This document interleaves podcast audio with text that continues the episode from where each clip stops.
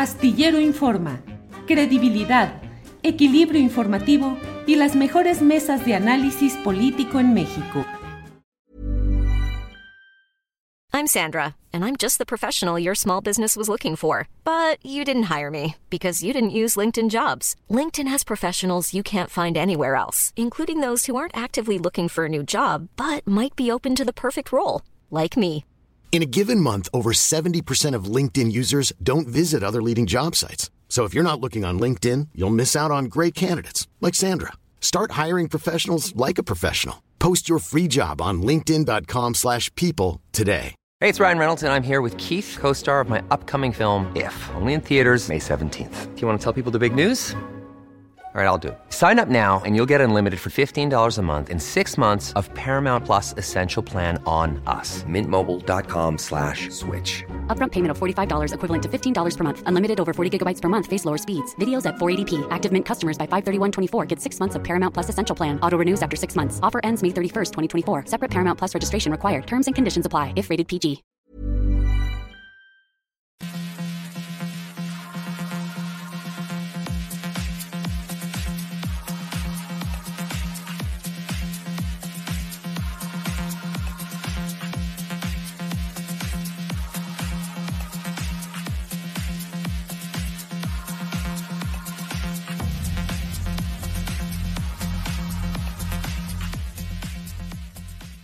La una de la tarde, la una de la tarde con un minuto, y ya estamos aquí en Astillero Informa. Gracias por acompañarnos en este viernes 24 de febrero de 2023, en el que hay mucha información, muchos datos y muchos asuntos de los cuales vamos a ir comentando a lo largo de este programa, un programa en el cual además vamos a tener, ya sabe usted, las recomendaciones de fin de semana, entrevistas, los cinco minutos de inclusión con Daniel Robles Aro y desde luego la mesa del más allá.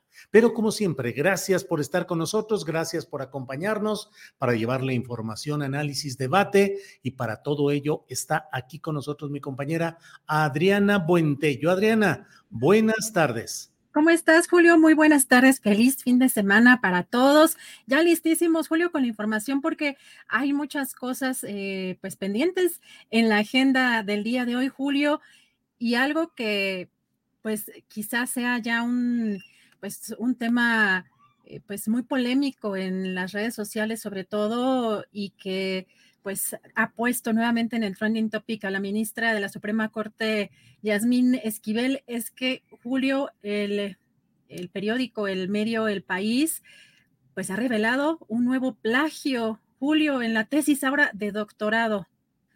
Aquí lo estamos viendo, y parece que esta investigación, bueno, este grado de doctorado lo obtuvo en 2009 en la carrera de Derecho, en el posgrado de Derecho por la Universidad de Anáhuac. Y aquí menciona con un trabajo de titulación en el que plagió 209 de las 456 páginas, según esta investigación del país, Julio, eh, firmada por eh, el trabajo realizado por Cedric Raciel y Beatriz Guillén del país, Julio. ¿Cómo ves? Bueno, hay varios autores a los que habría eh, plagiado y ya entre ellos Miguel Carbonel, el jurista, y pues también quien ya también confirmó que, bueno, esto también lo considera pues un plagio, pero también, Julio, lo interesante aquí es que eh, no quiso ser entrevistada la ministra para este trabajo, pero ya respondió a El País y dice que son descuidos, Julio, en, en el entrecomillado, pero jamás una forma de plagio.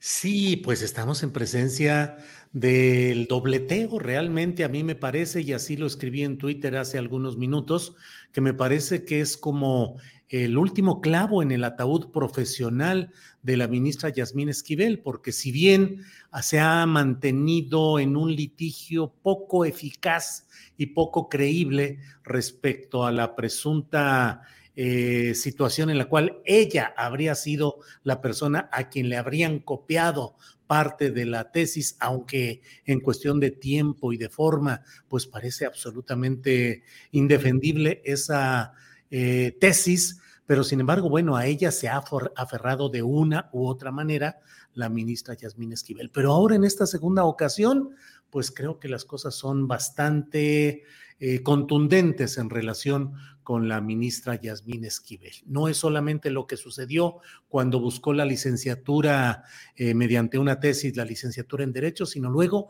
el doctorado en Derecho. Y bueno, esto pone de manifiesto, Adriana, pues por una parte, una carrera política, una carrera eh, judicial de la señora Yasmín Esquivel, que siempre ha estado bajo el señalamiento del hecho de que su esposo es el poderoso constructor y empresario Juan María Riobó, eh, que ha sido uno de los empresarios cercanos al obradorismo en lo general, tanto cuando Andrés Manuel López Obrador fue el jefe de gobierno de la Ciudad de México, cuando él fue responsable de las principales obras de aquel momento, como posteriormente, y bueno, se ha señalado más de una vez que el propio Riobó ha sido la voz definitiva en la toma de decisión del presidente López Obrador para cancelar el proyecto del aeropuerto internacional en Texcoco.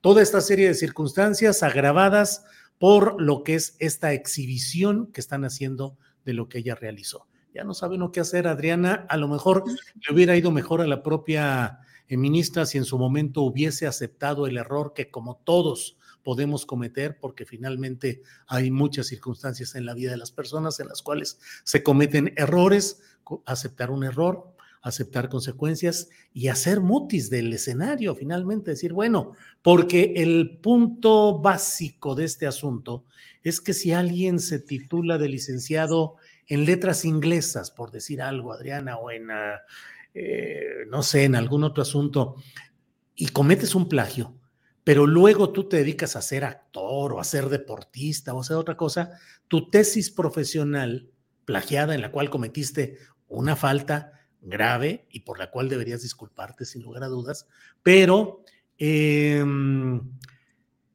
no te significó una retribución o una plataforma o una ganancia en tu vida profesional posterior. Tú te dedicaste a ser este, cantante de, corridos o cantante de música pop y fuiste exitoso y aquel momento dices, bueno, sí, pido disculpas, sí fue, efectivamente, pero no tuve ninguna ganancia profesional ni económica por todo esto.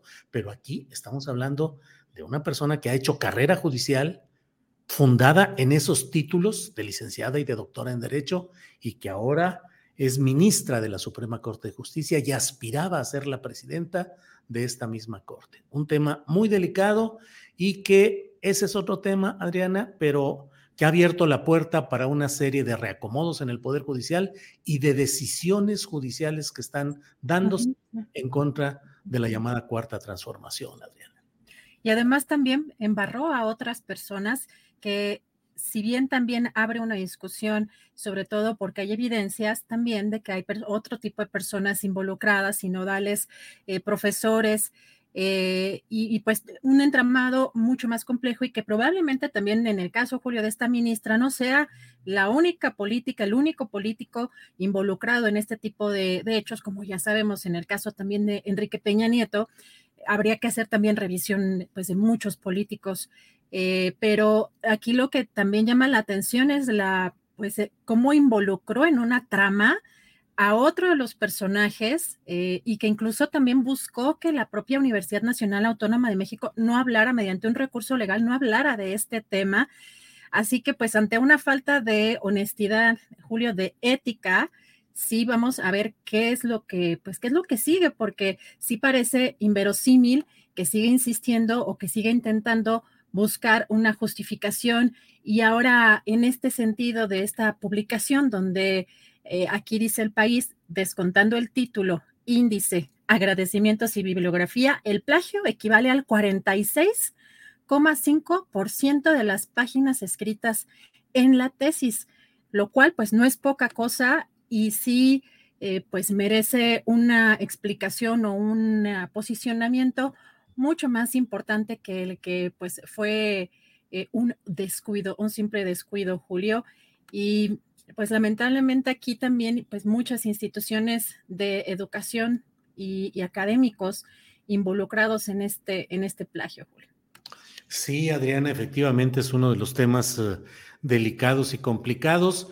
Y mira lo que son las cosas en este mundo político tan agitado y tan complicado, este, mm, la inviabilidad de Yasmín Esquivel para ser la candidata real y que la hubieran hecho presidenta de la Suprema Corte de Justicia de la Nación, antes de que surgiera todo este tema de los plagios, del plagio y ahora los plagios, eh, pues ella estaba encaminada para ser la presidenta y seguramente lo habría logrado y seguramente hoy sería la presidenta de la Suprema Corte de Justicia de la Nación. No se dio así por esos giros políticos que luego eh, la pasión partidista y la pasión política hace que algunos de los actores crean que lo que se ve en un cierto momento es inamovible o es uh, ineludible. Y las cosas suelen cambiar, como lo hemos dicho muchas veces aquí, a veces en cuestión de 24 horas. El destino de Yasmín Esquivel cambió totalmente a partir de la publicación que se hizo por parte del señor Sheridan, académico, de este plagio. Y por otra parte, por otra parte, a partir de ahí se han desencadenado una serie de decisiones judiciales que resultan adversas al propósito o a la continuidad de lo que conocemos como la 4T decisiones que amparan, que protegen, que resuelven a favor de intereses que a lo mejor si hubiera estado Yasmín Esquivel no habrían sido así o no, o no habría sido tan fácil esa resolución. Desde luego, parto de la de la convicción a lo largo del tiempo que llevo viendo el desarrollo de los temas políticos, judiciales, electorales, Adriana, de que es imposible que no haya la presión de los poderes políticos dominantes de cada momento sobre el aparato judicial. He escuchado, he conocido de viva voz, he escuchado a políticos hablando, acaba de pasar hace poco en San Luis Potosí, donde el gobernador, eh, una mujer le dijo que denunciaba algunas cosas y el gobernador dijo, a ver, a uno de los ayudantes, eh, busca a fulanita, busca a la presidenta del tribunal, dile que reciba aquí a, a, la quejosa este, y que analice esto y que cambie lo que sea necesario para que se haga justicia en este asunto, bla, bla, bla. Siempre hay esos vasos comunicantes y con mucha presión hacia el poder político más débil, que es el judicial, pero el poder institucional que puede cambiar muchas cosas y no perdamos de vista, creo yo, Adriana, que en toda esta serie de movimientos que tienen un sedimento criticable, reprochable, como es el del plagio, sí, en lo individual, pero en lo político general estamos en presencia de una serie de hechos que van tratando de cambiar la correlación política dominante en México y que abren el camino para esos uh, golpes o maniobras judiciales que en otros países han ido eh, abriendo el camino para maniobras desde el Poder Judicial que buscan entrampar, golpear o destituir a poderes políticos populares, como lo hemos visto en otros países de Latinoamérica, Adriana. Bueno, ya por aquí nos están echando la bolita. ¿De acaso tu tesis, Adriana, no coincide con otras o dónde estudiaste y tú, Julio? O sea, que todas tienen que parecerse. Ahí parece también una falta de, eh, conocimiento en, cómo se deben de elaborar ciertos trabajos, cómo se deben de citar correctamente y por supuesto que si están eh, plagiadas el 46.x%, pues es un plagio, no es, no es como, ay, cité eh, dos trabajos de, de dos colegas híjole, eh, también hay un tema muy importante en, educación, pero eh, en la parte en la que también resulta preocupante que en la máxima casa de justicia de un estado, que es la Suprema Corte, eh, Julio, hemos visto pasar personajes realmente deleznables y, y, yo pongo en la mesa también a gente, por ejemplo, como Góngora Pimentel, que utilizó pues su posición para meter a la cárcel a su pareja por un desacuerdo en el que estaba involucrado pues su propio hijo. Y pues lo hemos visto también en el caso de la Fiscalía General de la República con Alejandro Gertz Manero. Y también hemos criticado aquí, bueno, hemos encontrado, por supuesto, algunos detalles de la que actualmente es ministra presidenta de la Suprema Corte, Norma Lucía Piña, por la incapacidad que tuvo incluso para contestar en la propia comparecencia cuando estaba eh, siendo o cuando era candidata o la candidata de Peña Nieto. Pero en este caso, pues también, por supuesto, que es importante mencionar que en un tema de ética eh, y sobre todo, pues en una posición en donde se tiene que impartir justicia, pues no tenga la más mínima honestidad una, una ministra y que ya sea pues eh, en una segunda vez que la están evidenciando y tenga esta pues forma tan cínica, yo diría, Julio, de responder. Pues es el poder, Adriana, es el poder que se cuida, se defiende como sea y lo que sea. Y bueno, yo creo que va a ser difícil la continuidad de la propia ministra Yasmín Esquivel en estas circunstancias, este nuevo, esta nueva revelación del país. Por aquí leo que algunas personas nos dicen, este, bueno, pero le van a creer al país, bueno, que ese es mentiroso.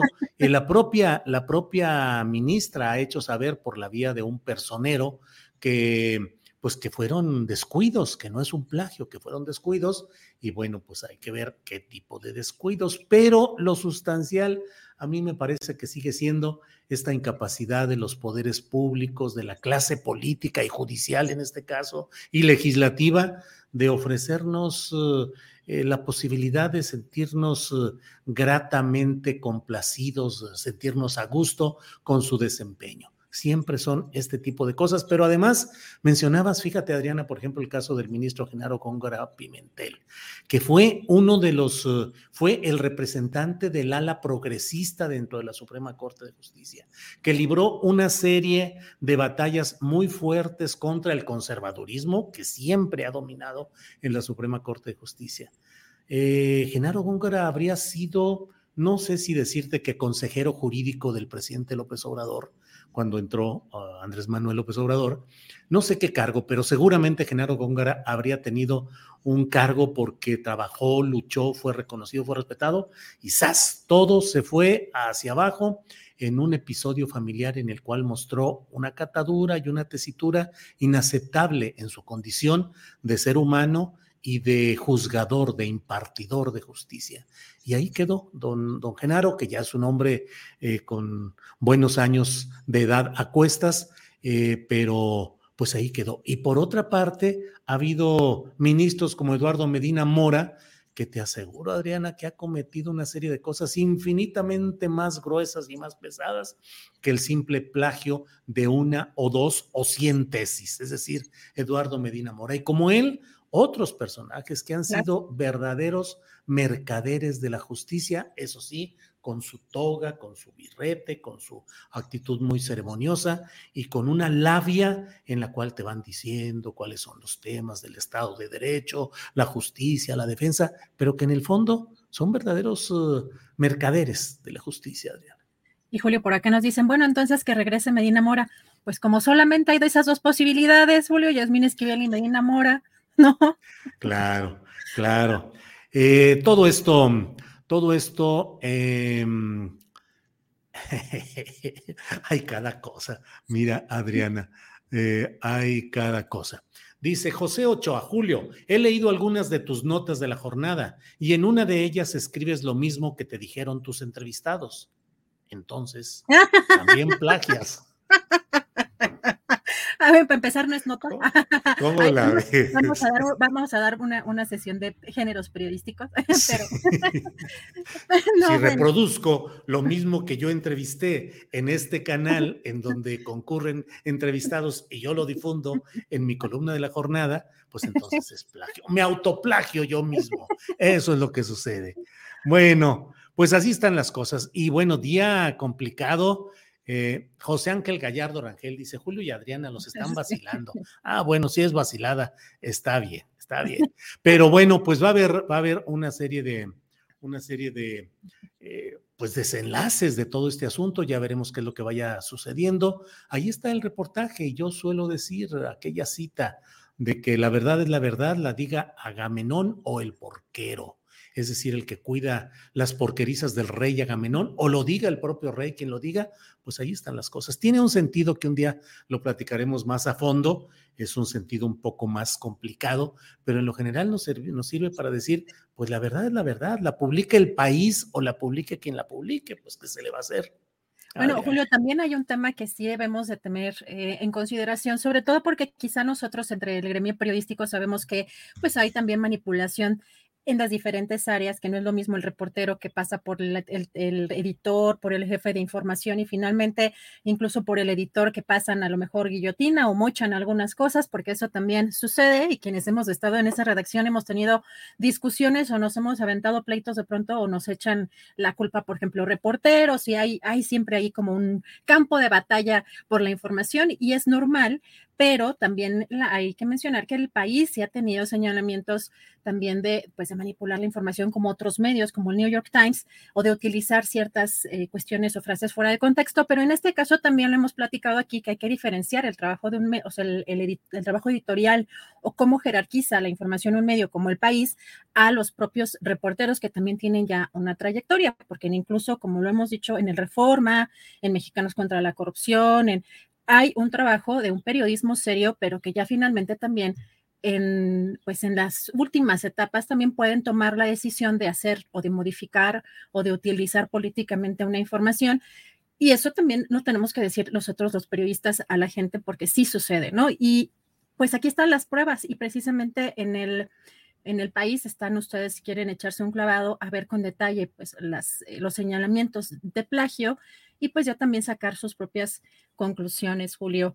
Eh, pues no sé si quieres cambiamos de tema un poco porque fíjate que... Adriana, pues yo nomás quiero saber si vas a ir el domingo a la marcha en defensa del INE y contra la...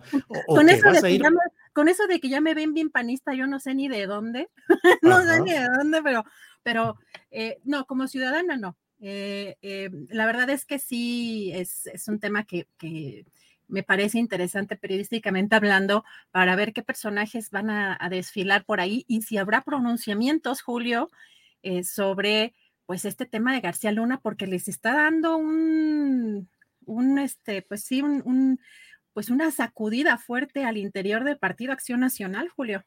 Sí, pues es que no pueden negar el hecho de que, ya viste lo que dice el Partido Acción Nacional y Marco Cortés y todos ellos, es que García Luna no era panista, no está en el registro de los afiliados o de los militantes de Acción Nacional. No, pero fue un personaje determinante en la política de seguridad pública en un gobierno panista de Vicente Fox y en el gobierno fraudulento de eh, Felipe Calderón Hinojosa. Ahí estuvo, fue personaje esencial, central de la construcción de las políticas públicas del PAN llegado al poder. Y ahora nos salen con que no, bueno, de rato lo van a, lo van a, negar y a decir, este, no, ni lo conocíamos, ni sabíamos. Las fotos de todos los personajes panistas con él, pues eh, son fotomontaje o son una equivocación o no sabíamos, no pueden escaparse. Es que, Adriana, el gran problema lo hemos hablado otras veces, es que mm, no tienen, la oposición no está resultando con una capacidad de elaboración teórica para superar sus problemas y para generar alternativas interesantes con creatividad política. Ya sabes, Adriana, tú conoces muy bien todo ese tema de lo que sucede en las redes sociales, quienes se dedican al control de daños, que son especialistas que dicen al día sí, al día reconoce, no reconozcas, haz esto. Ellos no tienen esa posibilidad del control de daños porque no tienen una postura honesta, sincera de lo que está pasando. Y mientras no reconozcan los errores que cometieron, no pueden estar convocando al futuro diciendo que invitan a la gente a que vote en 2024 por un cambio, cuando ese cambio es regresar a lo que una y otra vez queda marcado y estigmatizado como corrupción, como injusticia, como narcopolítica. Entonces, ahí están atorados, Adriana. Pero todos los detalles, los detalles de lo que está pasando en las conversaciones en, la mañanera, por ejemplo, vamos a escuchar qué fue lo que dijo hoy el presidente, eh, sobre todo en el caso de Santiago Krill, porque el presidente dijo que sí debe aclararse eh, cuál fue la cuestión legal, quién es el que se hacía cargo de los temas de seguridad. Él dijo lo que se llama cabeza de sector y que si gobernación tenía la coordinación en ese entonces, pero también dijo que qué bueno que se están deslindando y hay que esperar. Pero también mencionó que eh, pues habrá otros testimonios. Vamos a escuchar. Lo que hay que esperar es, a ver, si van a haber otros testimonios y que se siga la investigación a fondo sobre este asunto. Ahora, eh, no se puede tapar el sol con un dedo, porque esto no este, es militante del PAN. Debe de haber infinidad de testimonios de cómo legisladores del PAN, dirigentes del PAN, defendían la estrategia de Calderón, de García Luna, en las redes, ya deben de estar circulando. Sí, o sea, pero este Manuel Espino dice que le advirtió a Felipe Calderón. Sí, y, hay otros testimonios. Este, el general Ángeles, sí, sostiene eso y este y otros. Pues sí, ahí están todos esos testimonios y bueno, pues la realidad política no puede ocultarse solamente con palabras de decir, no, pues yo no sabía, no me enteré. Seis años completitos conviviendo, trabajando, complotando, conspirando desde el poder eh, presidencial y Felipe Calderón y otros dicen, no, pues es que no supimos, o sea, no, no sabemos qué es lo que sucede. Ayer uh, Santiago Krill con este eh, denodado esfuerzo para tratar de zafarse, desmarcarse de todo esto, decía, los secretarios solo hablamos con secretarios, no tenemos uh, relación con directores generales. Pues ahí está el director general de Pemex, ahí hay otro, el director general del IMSS, el director general del ISTE, son directores y claro que los secretarios hablan con ellos y claro que en muchas reuniones están presentes, son reuniones interagencias entre las diferentes agencias del gobierno que participan y toman decisiones, porque no puede ser que solo el secretario de Energía llegue a una reunión para una terrible decisión petrolera y no inviten al director de Pemex o para una decisión de seguridad pública, seguridad nacional, y no inviten al director del CISEN y al director de la AFI y al director de las agencias que correspondan. Pero, pues es una estampida muy sabrosa, Adriana. Julio, bueno, y ahora que pues está muy eh, polémica también la situación en el Congreso, sobre todo en la Cámara de Diputados, y que además también de pronto parece que fueron abducidos por los ovnis los eh, integrantes de la bancada del Partido Acción Nacional. Bueno, también ayer, porque ya no alcanzamos a ver esta parte, pero parece interesante el escuchar a Santiago Krill sobre Margarita Zavala, porque Julio, ya estarán pensando quizá, o la propia diputada eh, esposa de Felipe Calderón, estará pensando en pues retirarse eh, o dejar la curul. Vamos a escuchar qué fue lo que dijo Santiago Krill. En todo esto hay responsabilidades individuales y responsabilidades individuales que pueden transformarse en colectivas. Sería, al menos para mí, totalmente sorprendente eh, que fuera a pagar lo que no debe pagar Margarita Zavala. Yo como su compañero le digo que en nuestro grupo va a estar, ahí va a estar bien, pero bajo el principio que quede muy claro que las investigaciones lleguen a donde tengan que llegar. Pero eso no impide acompañarle en este proceso que seguramente para ella es, pues es muy complicado. Independientemente de cualquier otra circunstancia, es un momento de dificultad y yo no soy de los que dan la vuelta cuando hay una dificultad. Yo le pediría que siguiera con nosotros yo le pediría que siguiera con nosotros. Eso quiere decir, pues más o menos que ella estaría pensando en no seguir con ellos.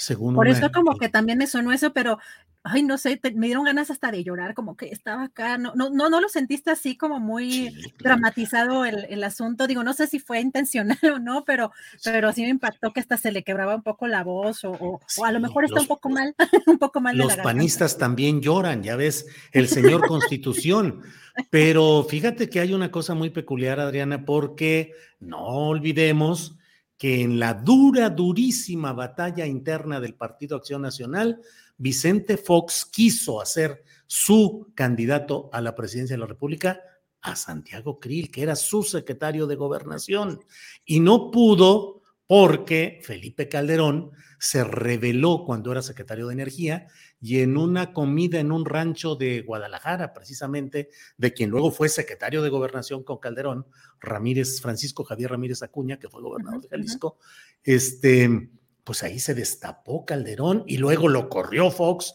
de la Secretaría de Energía y ahí empezó, pero Calderón tenía el control de la estructura panista, porque era un panista de verdad. Santiago Krill era un advenedizo, había sido consejero electoral, abogado, otras cosas, pero no tenía el control de la estructura. Entonces, Fox apoyó a regañadientes a Calderón y al final tuvo que hacerlo con todo el poder de la presidencia para impedir que llegara López Obrador. Pero ese pleito interno entre Fox y Santiago Krill contra eh, Felipe Calderón y Margarita Zavala, pues ahí está, y estamos viendo polvos de aquellos lodos, de aquellos pleitos, Adrián. Y vamos, pues también estamos viendo un deslinde de, pues de, de pues algunos personajes, vamos a ver qué tanto también, Julio, todo esto afecta, primero, por lo pronto, la marcha que viene para este próximo domingo, si afecta la convocatoria, eh, porque pues todavía el Partido Acción Nacional es el que tiene pues una presencia más importante, más que el PRI, bueno, y el prácticamente inexistente, o como dices, Julio, lo que queda del PRD, que pues no es eh, realmente importante en términos de convocatoria a lo mejor este domingo, pero probablemente sí el Partido Acción Nacional, eh, pues con estos líderes empresariales como Claudio X González y, y demás personajes. Así que por lo pronto para esta marcha, eh, yo creo que también podemos ver algo interesante de, ver si se pronuncia alguien y pues para las próximas elecciones tanto de, en Coahuila, en el Estado de México, como en el 24, Julio. Bien, pues eh, va a estar todo muy movido. Es que ya estamos en el torbellino de todo lo electoral y lo político, hora tras hora, Adriana Buentello, pero pues bueno, ahí iremos caminando. Así es, Julio. Si quieres, vamos con esta primera entrevista y regreso en unos minutos más y con más información. Bien, gracias. Adelante. Bien, pues en este viernes tenemos la oportunidad de hacer una entrevista especial sobre temas que requieren de nuestra atención en medio de las muchas cosas en las que estamos metidos de índole política, partidista, de marchas o reuniones dominicales, de juicios y demás cosas. La vida cotidiana y la lucha por la democracia sindical en México sigue adelante. Es el caso de una maquiladora en Piedras Negras, Coahuila, la maquiladora BU, eh, en la cual hay una lucha de trabajadores para recuperar el control de su capacidad de representación ante una serie de factores que están tratando de impedir que haya ese cambio. Está con nosotros Cristina Ramírez Albatierra. Ella es secretaria de actas de la Liga Sindical Obrera Mexicana. Cristina, buenos días, buenas tardes. Buenas tardes. Gracias, Cristina. Cristina, ¿qué es lo que está pasando con esta maquiladora allá en Piedras Negras? Bueno, mire, aquí la situación que estamos pasando ahorita en este momento es, es de que la empresa está, lo vemos nosotros así de esa manera, la empresa ICTM está viendo muchos obstáculos para que se llegue a firmar un contrato colectivo de trabajo. Recordemos que se hizo un movimiento hace aproximadamente como un año donde los obreros cansados de las injusticias de, la empresa decidimos iniciar este movimiento y cuando la empresa se da cuenta de que estamos iniciando este movimiento, mete a CTM dentro de la empresa para que sea el sindicato que represente a los trabajadores. Entonces se hizo ¿Cuántos trabajadores el 21 de agosto y ahí la mayoría de los trabajadores este, votaron porque la Liga Obrera Mexicana fuera la que representa a los trabajadores. Vemos que es un sindicato que está iniciando aquí en Coahuila y aquí en Coahuila la mayor parte de las empresas están... ¿Perdón? ¿Cuántos trabajadores son, Cristina? Somos aproximadamente 280 trabajadores. ¿Qué produce la maquiladora BU? Se producen autopartes de automóvil, partes interiores como descansabrazos, este, tableros, varias, varias partes del interior del vehículo. ¿Son de qué capital? ¿De qué, de qué nacionalidad el capital? Son americanas. ¿Cuánto tiempo tiene esa planta trabajando? Como 15 años aproximadamente sin tener nunca un contrato colectivo, ahí nunca hubo sindicato. este contrato que estamos peleando ahorita sería el primer contrato que tuviera esa empresa. Y cuando empezaron ustedes a organizarse, eh, ¿ha habido esta injerencia de la CTM o también de otras autoridades? Bueno, hasta ahorita en el proceso que vamos, vemos involucrado tanto a la empresa, a CTM y como igual al gobierno local también, ¿verdad? Han puesto todas las trabas. De hecho, ayer tuvimos una audiencia con el representante legal de la empresa y mientras nosotros estábamos en esa audiencia, CTM y pues la empresa misma, ¿verdad? Estaban sacando personal de ahí para llevarlo a firmar el no a la huelga lo cual se nos hace pues algo que no debería estar pasando, ¿verdad? Porque todos los trabajadores tenemos el derecho a la libertad sindical y a escoger quién nos represente dentro de nuestras empresas. Eh, Cristina, este proceso en busca de que haya respeto verdadero a derechos de los trabajadores tiene como marco de referencia el Tratado eh, de Libre Comercio de Norteamérica, México, Estados Unidos, Canadá. ¿Qué ha habido en cuanto a observación eh, en el marco de ese TEMEC? Eh, hemos recurrido dos, en dos ocasiones, hemos puesto queja en contra de la empresa mediante el mecanismo de respuesta rápida, ¿verdad? La primera porque, como le dije, cuando empezamos a organizarnos, la empresa ni siquiera nos daba la oportunidad de presentarnos ahí como, como un nuevo movimiento ante los trabajadores. Entonces recurrimos a esa medida y por medio de ello se nos dio la oportunidad de que la empresa nos permitiera hacer esas elecciones que se hicieron dentro de la empresa. Después de que ocurrió eso, ¿verdad? La empresa volvió a lo mismo, a lo mismo, hacer otra vez sus malas prácticas de no dejarnos mover de nuestro lugar, ponernos mucho hostigamiento.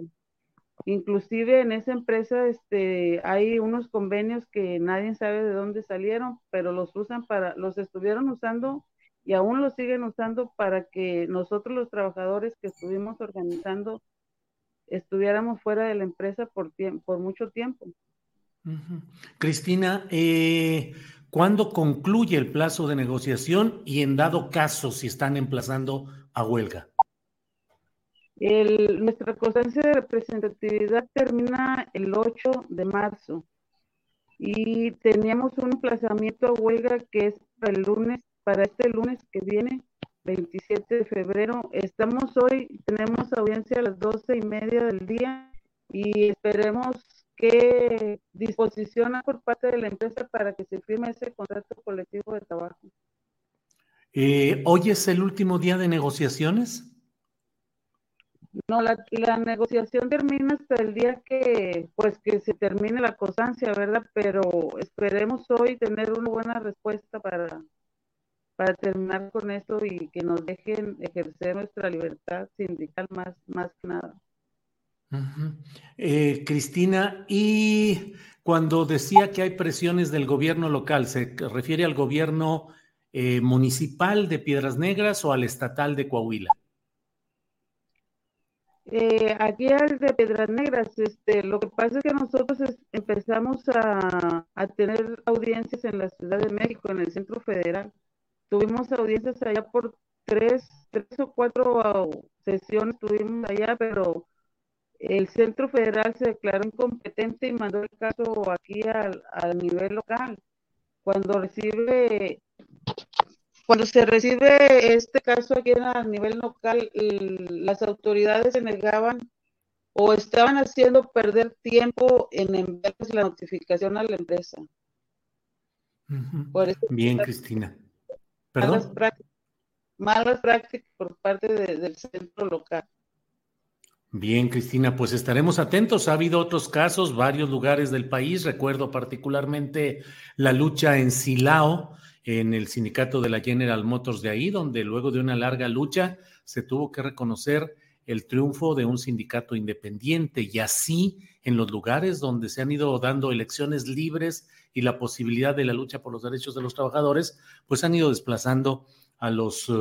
Eh, a, los clásicos eh, sindicatos setemistas o de siglas parecidas. Cristina, le agradezco esta oportunidad a reserva de lo que desee agregar, Cristina. Eh, pues nada más que recordarles a todos los trabajadores mexicanos, ¿verdad? Que ahorita con esta nueva reforma nos da el derecho a decidir libremente quién queremos que nos represente nuestras empresas. Recordemos que un sindicato independiente es un sindicato de trabajadores, es un, es un sindicato que nace ahí en el lugar de trabajo. Y recordemos que los únicos que sabemos pasar dentro de las empresas somos los mismos trabajadores. A todos los trabajadores les da un llamado, ¿verdad?, para que hagan valer sus derechos, que ya se acabe todo, todo eso de que no CTM nomás viene y te ofrece lo que quiere y nunca está del lado del trabajador, siempre está del lado de las empresas y por eso les hago el llamado a los compañeros trabajadores a que se unan, que se unan a este movimiento porque es un, es un movimiento hecho para defender nuestros derechos como trabajadores. Sería todo, muchas gracias por la oportunidad. Al contrario. Cristina, gracias y estaremos atentos a lo que siga en este tema. Gracias y buenas tardes. Igual, gracias. Bueno, pues ha sido la entrevista, esta entrevista eh, en la cual hablamos acerca de todo lo que significa eh, esta lucha sindical independiente en Piedras Negras, Coahuila. Vamos enseguida con Elvira Martínez. Ella es eh, viuda de Jorge Vladimir Muñiz y a 17 años de la tragedia ocurrida en la mina de pasta de conchos en Coahuila, las familias de los 63 mineros atrapados eh, aún no han podido que se recuperen los restos, enterrarlos y hacen una serie de denuncias sobre lo que está sucediendo en este tema. Por eso saludo a la señora Elvira Martínez. Elvira, buenas tardes.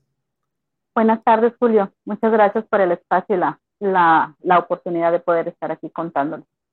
Gracias, Elvira. Pues eh, hay una eh, postura del gobierno federal, del propio presidente de la República, que dice que se va a cumplir con el compromiso de recuperar los restos de los eh, mineros que quedaron atrapados hace 17 años en la mina de pasta de conchos. Y hay otro tipo de comentarios que hemos recogido en nuestras redes sociales y aquí mismo que hablan de retrasos y de incumplimientos. ¿Cómo va todo esto, Elvira? Sí, mira, este, lamentablemente, Julio, ahorita, pues, de hecho, los trabajos están detenidos desde noviembre del, del año pasado, donde Comisión Federal tuvo que retirar el contrato a las empresas que él mismo había elegido por falta de, de cumplimiento. Y es algo que a nosotros las familias, pues, nos tiene muy desconcertadas y sobre todo preocupadas por la cuestión del, del tiempo, porque pues la promesa y el compromiso pues se hizo para este sexenio y pues vemos que el tiempo sigue transcurriendo y pues no van ni a un 50% de, de construidas estas, estas obras. Y Comisión Federal, que es quien es el encargado de darnos toda esta información de los trabajos, no tiene de momento una fecha para volver a, reanudar esos trabajos y siquiera el nombre de una empresa para, para que venga y los, y los continúe. Entonces, sí hay mucha preocupación y sobre todo, pues, mucha incertidumbre, ¿no? De que si realmente el tiempo nos va a dar para que el rescate se llegue a realizar. Elvira, ¿hay alguna estimación de qué tanto se ha avanzado en este proceso? Sí, mira, este, eh, lo que viene siendo la construcción de las, de las obras, este, prácticamente del 88% que debe de tener de construcción, hasta ahorita tienen un 32.7% de, de construidas, y lo de los túneles o rampas, que son muy importantes para poder hacer la, la búsqueda y la recuperación, del 47% que debe de, tener, que deberíamos de llevar de avanzado, hay un 6.9. Entonces, sí es mucha la preocupación porque pues prácticamente están súper atrasados eh, y como te digo, el tiempo va, va, transcurriendo y pues no hay ninguna novedad ahorita de que se pueda reiniciar los trabajos. Hay una estimación, un documento de la propia Comisión Federal de Electricidad eh, que establece pues este reporte de actividades en el cual se va dando una relación de cómo, van estos avances. Creo que en la página 8, Sebastián, está eh, el reporte de uno de los eh, puntos de esta, de esta, eh, de este reporte de la Comisión Federal de Electricidad. un segundito, ah, ese debe ser, ahí está. ¿Qué significa esto, Elvira? Mira, estos, eh, yo quise mostrar estos informes que son los mismos que la misma Comisión Federal nos, nos entrega a la, a la familia. Veía yo por ahí que hay un informe ejecutivo en donde daban la construcción de las, el avance de las, de las construcciones, de las obras. Y pues realmente ahí los datos, lo que nos muestra y nos informa la misma Comisión Federal de, de Electricidad es el atraso que hay en las, en las obras y que no coincide con el informe que se está publicando ahorita, ¿no? Te comentaba yo del, de la lumbrera 1, que es esa la que, la que está en pantalla, que son los tíos verticales que se llevan hasta ahorita, bueno, del 45% que debe de llevar de construcción, lleva hasta ahorita un 16.5 de construido. Entonces, igual está por ahí otra que es la lumbrera 2, que es la hoja 9 también. Esa también igual ahí del avance, ellos manejan lo que programan, lo que se programa a, la fecha, y lo rojo es lo ejecutado. Entonces, dentro de lo programado está que debería de, llevar al 14 de febrero, que es ese informe, debería de, de llevar un avance de 43.84 y realmente lleva casi un 16% de, de construcción. Entonces, no coincide, como te comento, con el informe que hicieron llegar a los, a los medios en cuanto a los avances. También mostraba yo por ahí la, la, la hoja perdón, 12 que... Perdón, Elvira, sí, para quienes nos están viendo, queda claro que en lo azul es lo programado y lo rojo es lo que se ha avanzado en esa construcción. El total, dice aquí, en la construcción de las lumbreras PCT1 y PCT2, lo programado es que hoy debería de estar cumplido el 88.96%. Y lo que realmente se ha ejecutado, según este informe oficial de la Comisión Federal de Electricidad de este año, es el 32.72%. Lo que ven ustedes, lo rojo es lo que se ha ejecutado y lo azul, la línea que va arriba, es lo que debería haberse ejecutado. Perdón, Elvira. No, no, no, está, está bien, este Julio. Entonces, pues prácticamente era, era esto, nos a mostrar los datos reales de lo que está este, la situación en pasta de conchos y pues es, lo preocupante, ¿no? De, de, que pues no llevamos ni el 50% de avance en eso y pues nos preocupa el tiempo, nos preocupa pues hasta ahorita la fecha, te digo, están detenidos los trabajos, no se está trabajando absolutamente nada en estas obras y por eso me, asombraba a mí, ¿verdad?, el comentario del, señor presidente al decir de que pues iban avanzando y de que se estaba trabajando bien, cuando en verdad pues es otra, ¿no? La, la realidad es otra. Yo espero este, que ojalá tanto la Secretaría del Trabajo como Comisión de, Federal de Electricidad le hagan llegar los, los datos reales a la, al señor presidente para que vea este, la situación en la que, en la que nos encontramos. Elvira, hay otro, hay otra lámina, es sobre el portal de acceso, rampas de acceso y túneles, avance actual en la excavación. Ahí lo tenemos, Elvira. Eso mismo es este, el avance de estos túneles, que te digo, es una obra muy importante pues para hacer la búsqueda y este, localización de los restos de, nuestros familiares.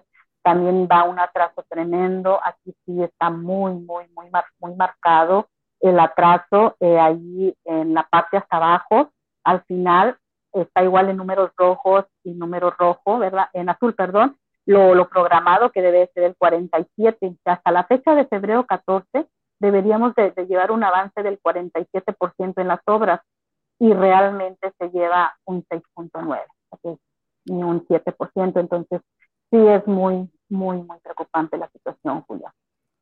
Nuevamente, para quienes están viendo esta gráfica, en el color azul está lo programado y en el color rojo lo ejecutado. Pueden ustedes ver las líneas largas de color azul y en el color rojo lo que se ha conseguido hasta ahora. Y en el extremo derecho, en la fila eh, del extremo derecho, está el estatus, es decir, la situación actual. Y salvo en dos puntos, todo lo demás está atrasado, todo tiene el estatus de atrasado. Y en total, como ya lo ha dicho la señora Elvira Martínez, eh, eh, habiendo el compromiso de que hoy hubiera un avance del 47%, es de 6.9 o algo así lo que tenemos en este reporte oficial de la Comisión Federal de Electricidad.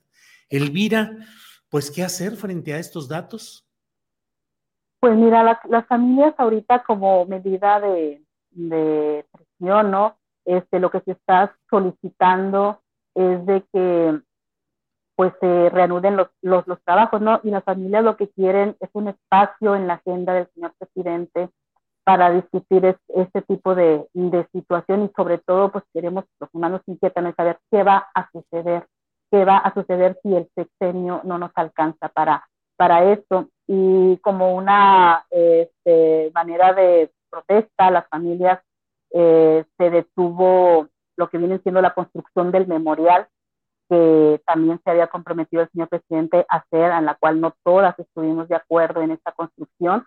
Este, ya este, este, fíjate, todo lo contrario a, lo del rescate, ¿no? Eh, la construcción del memorial sí va súper avanzado, entonces las familias dijimos que ya no vamos a permitir la construcción de este memorial hasta que se realice el rescate ya no va a ser ni antes ni durante, sino hasta que ya se realice el rescate, porque la verdad las, las familias tenemos de que nos quieran dar este memorial o este monumento a cambio de la recuperación de los restos de nuestros familiares. Entonces ya las familias tomamos esta decisión desde hace dos semanas y está detenida la construcción de este memorial.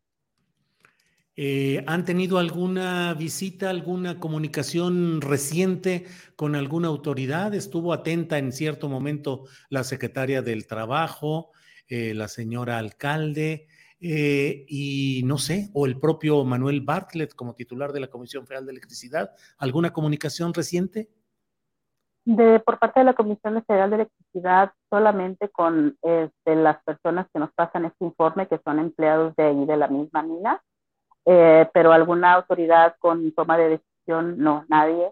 Eh, la Secretaría del Trabajo eh, recibió a un grupo de, de, señoras en las cuales les, les, comentaban ellas, ¿verdad?, Esta, lo, lo, que estaba sucediendo y pues ellas solamente les dijo que para el 28 de febrero venía a decir quién era la empresa que iba a continuar y que pues que tuviéramos fe de que si no se realizaba el rescate en este sexenio, pues ya tendríamos el próximo sexenio. Entonces, pues la verdad nos parece, pues no muy buenos argumentos, ¿no? Este, el decir eso, sino queremos unas soluciones pues más, más concretas, el compromiso sobre todo a poder dar solución a la situación que se está llevando ahorita. Eh, comentan, pues supuestamente ahora se supone que hay una segunda etapa, eh, segunda etapa que desconocíamos, porque pues no, no estaba en el programa, no estaba en lo planeado, entonces este, sí, te digo, no hay una solución a esto y cuando se tiene algún contacto, en este caso con la Secretaría del, Trabajo, pues no dan una, respuesta cierta, ¿no? De, de que cuándo se va a iniciar o qué va a suceder después. Bien, Elvira, pues eh, atentos, eh, como siempre hemos estado a lo que va sucediendo en este tema y bueno, pues agradecidos de esta oportunidad de platicar y a reserva de lo que desees agregar, yo les doy las gracias a ustedes, Elvira. Sí, Julio, solamente agregaríamos ¿no? que este, dentro de este informe que, que se dio a los medios de comunicación sobre el estatus de cada uno de los compromisos del señor presidente, pues no se menciona lo que vienen siendo las medidas de no repetición, que es algo que siempre hemos estado pidiendo y que es urgente que se tome en cuenta pues porque ya no queremos seguir este, teniendo más, más muertes en la, en la región. Eh, ya llevan ahorita 21 muertos, eh, lo, que, lo que se lleva del, del sexenio, y pues han sido muertes que han pasado en pocitos de carbón. Estos pocitos pues tienen el contrato de, de compra de carbón con Comisión Federal, y la cual pues también el día 19 estuvimos por ahí manifestando este, nuestra inconformidad en esto, ¿no? El de que Comisión Federal también se tiene que, que tomar medidas, ¿no? De, que no, de que no suceda esto, pero sí hacemos mucha, mucho hincapié en las tomas de medidas de no repetición, Julio, porque son muy necesarias y muy urgentes. Bueno, pues estamos atentos y por esta ocasión, muchas gracias, Elvira Martínez. No, al contrario, Julio, muchas gracias por el espacio. Hasta pronto. Bien, pues seguiremos atentos a este tema. Es la una de la tarde con 55 minutos. Vamos con mi compañera Adriana Buentello. Adriana, ¿qué más tenemos por ahí? Julio, pues hay un tema que también está causando ruido porque es una inversión económica importante, que es el caso de Tesla y de dónde además, dónde se va eh, a poner una planta eh, de esta naturaleza, porque eh, pues ya el gobernador de Nuevo León asume o da por hecho que va a ser en, su entidad, bueno, en la entidad que, que gobierna. Fíjate que el miércoles hubo un encuentro empresarial de este eje Nuevo León, Jalisco, y que fue realizado precisamente en Jalisco. Y ahí Samuel García, pues anunció una serie de medidas de trato preferencial a los empresarios jaliscienses para utilizar el paso fronterizo Puente Colombia para sus exportaciones a Estados Unidos. Y en este trato preferencial, pues también mencionó, Julio, un carril especial para Tesla. Vamos a escuchar qué fue lo que dijo en ese momento. Entonces, yo espero que muy pronto, muy, muy, muy pronto se van a dar noticias muy importantes para México, porque gana México. Con estas empresas tan grandes, regionalmente van a ocupar de todos lados materia prima, sueldos de primer nivel, profesionalización. Entonces, eh, disculpen que no puedo ser tan explícito, pero creo que con la cara digo todo. Estamos eh, ávidos de que nuestra frontera crezca y por eso vamos a hacer el descuento a todas las empresas de Jalisco. Tenemos carriles exclusivos al lado del de Tesla, vamos a poner dos, el de verduras o veggies, como le dicen allá, y el, el carril exclusivo. Y vamos a poner ahora el carril Jalisco para que todas las empresas de Jalisco usen esta certificación donde cruzas en cinco minutos, porque está en un mismo módulo, está Hacienda, SAT, Aduanas, Customs and Service, CBP, Senacica y Departamento de Agricultura de Texas.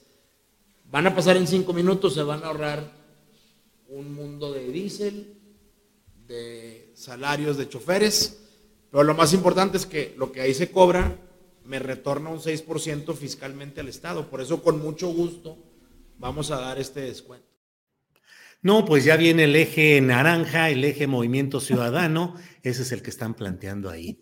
Adriana, antes de, perdón. No, no, no, adelante, adelante. Antes de que se nos acabe el tiempo y ya con la mesa del más allá lista para entrar en unos minutos más, déjame comentar este tema del hackeo al buró de crédito, que es un ah, tema relevante. Bueno, nada más, perdón, rápido antes, porque es, es, importante. Iba con este tema porque hoy el presidente, ya no ponemos si quieres el video, eh, hoy el presidente pues dijo que si no hay agua, que es un tema del cual se ha estado mencionando y que acaba eh, de Nuevo León de tener o de estar intentando de salir de esta crisis, que si no hay agua en, Nuevo León, pues no, no va a haber permisos, sobre todo porque el gobernador Samuel García eh, refiere que va, esta planta principalmente va a utilizar eh, agua tratada y que es mínima.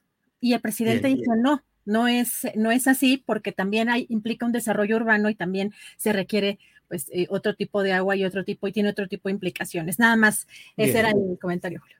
Bien, pues eh, otro tema ya con el tiempo encima, pero eh, otro tema es el relacionado con el buró de crédito, porque resulta que hubo un hackeo y que hay una serie de datos de quienes están ahí que está en peligro. La Asociación Mexicana de estos asuntos de seguridad, eh, ciberseguridad industrial, lo ha dado a conocer, igual que el propio, la propia Comisión Nacional Bancaria y de Valores, el hecho de que hubo un hackeo eh, que haya habido una venta de base de datos. Por ahí viene este tema de la venta de esa base de datos.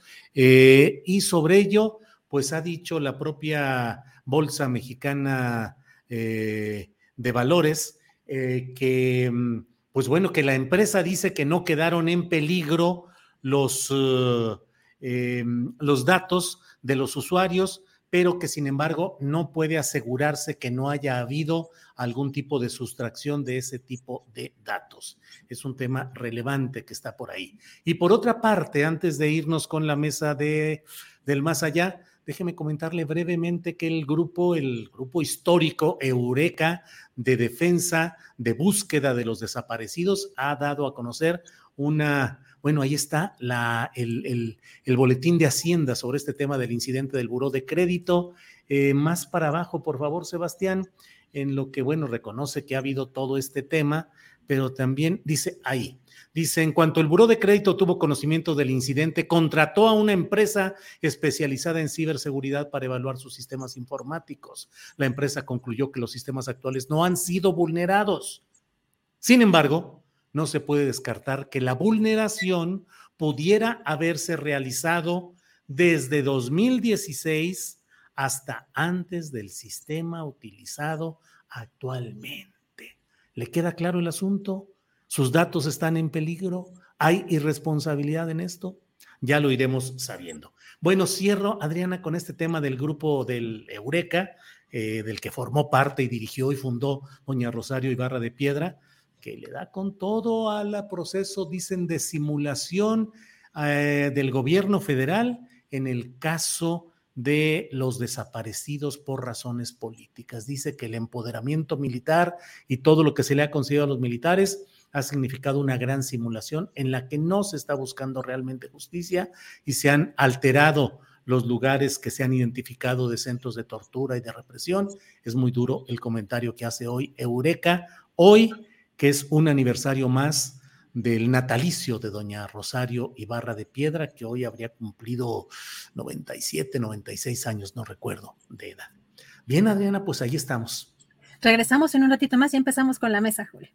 Sale, gracias Adriana, hasta pronto. Bueno, pues vamos a estar ya listos para entrar en la muy famosa y muy inventada Mesa del Más Allá. Enos aquí en la interpretación de lo que viene por ahí. Bienvenidos, bienvenidos, bienvenidas. Aquí estamos todos. ¿Cómo están ustedes, amiguitos? Aquí estamos. Mira, entre, la caricatura y el...